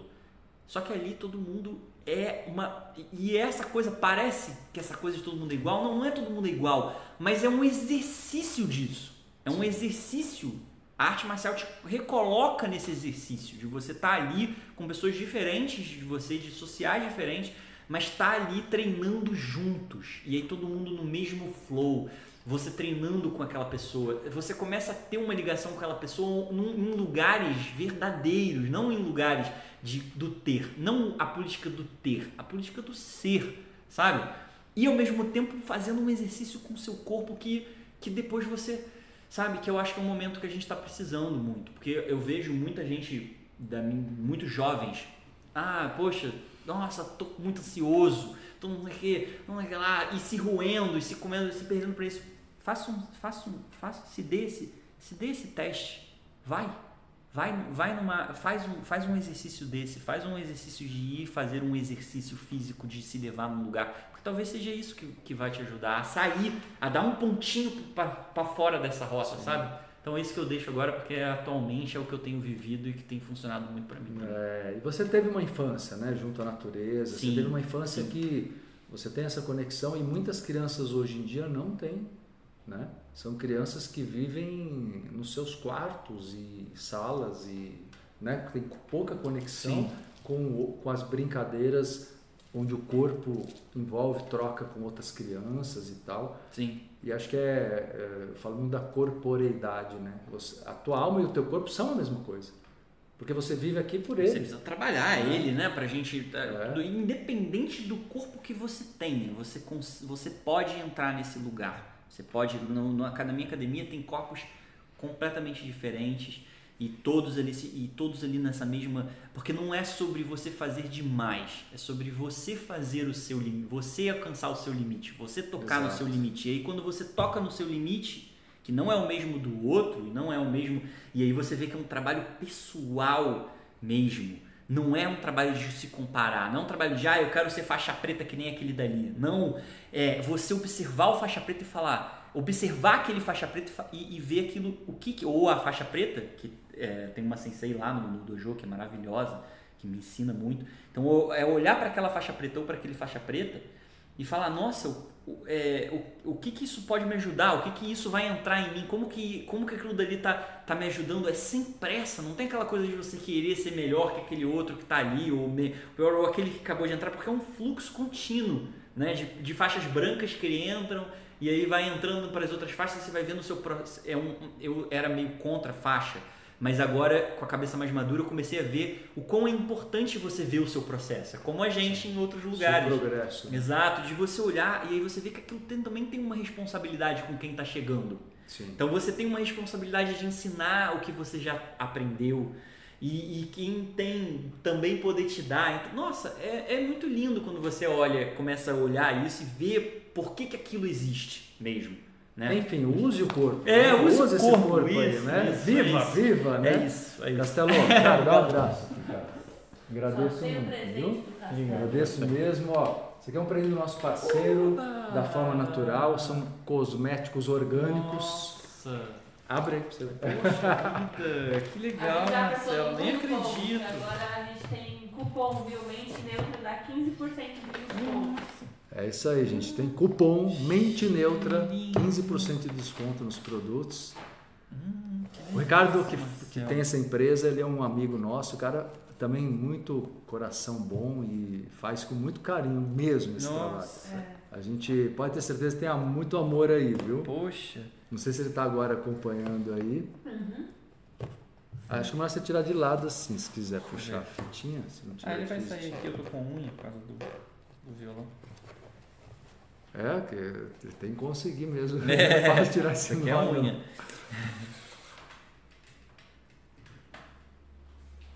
Poxa vida, olha. Forma natural cosméticos.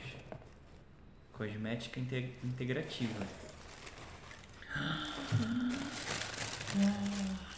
É uma medusa. É uma medusa, uma vela. Céu. É lindo, lindo. Olha aí, Ricardo. Ó.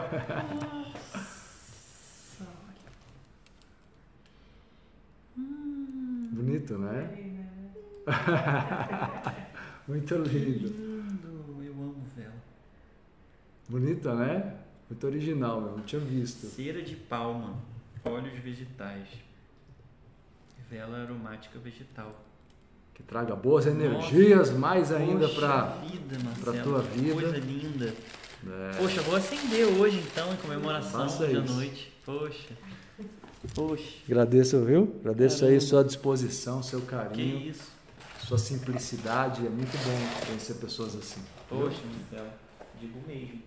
Então é isso aí, galera. Vamos terminando aqui. Agradecer a todos aí acompanharem.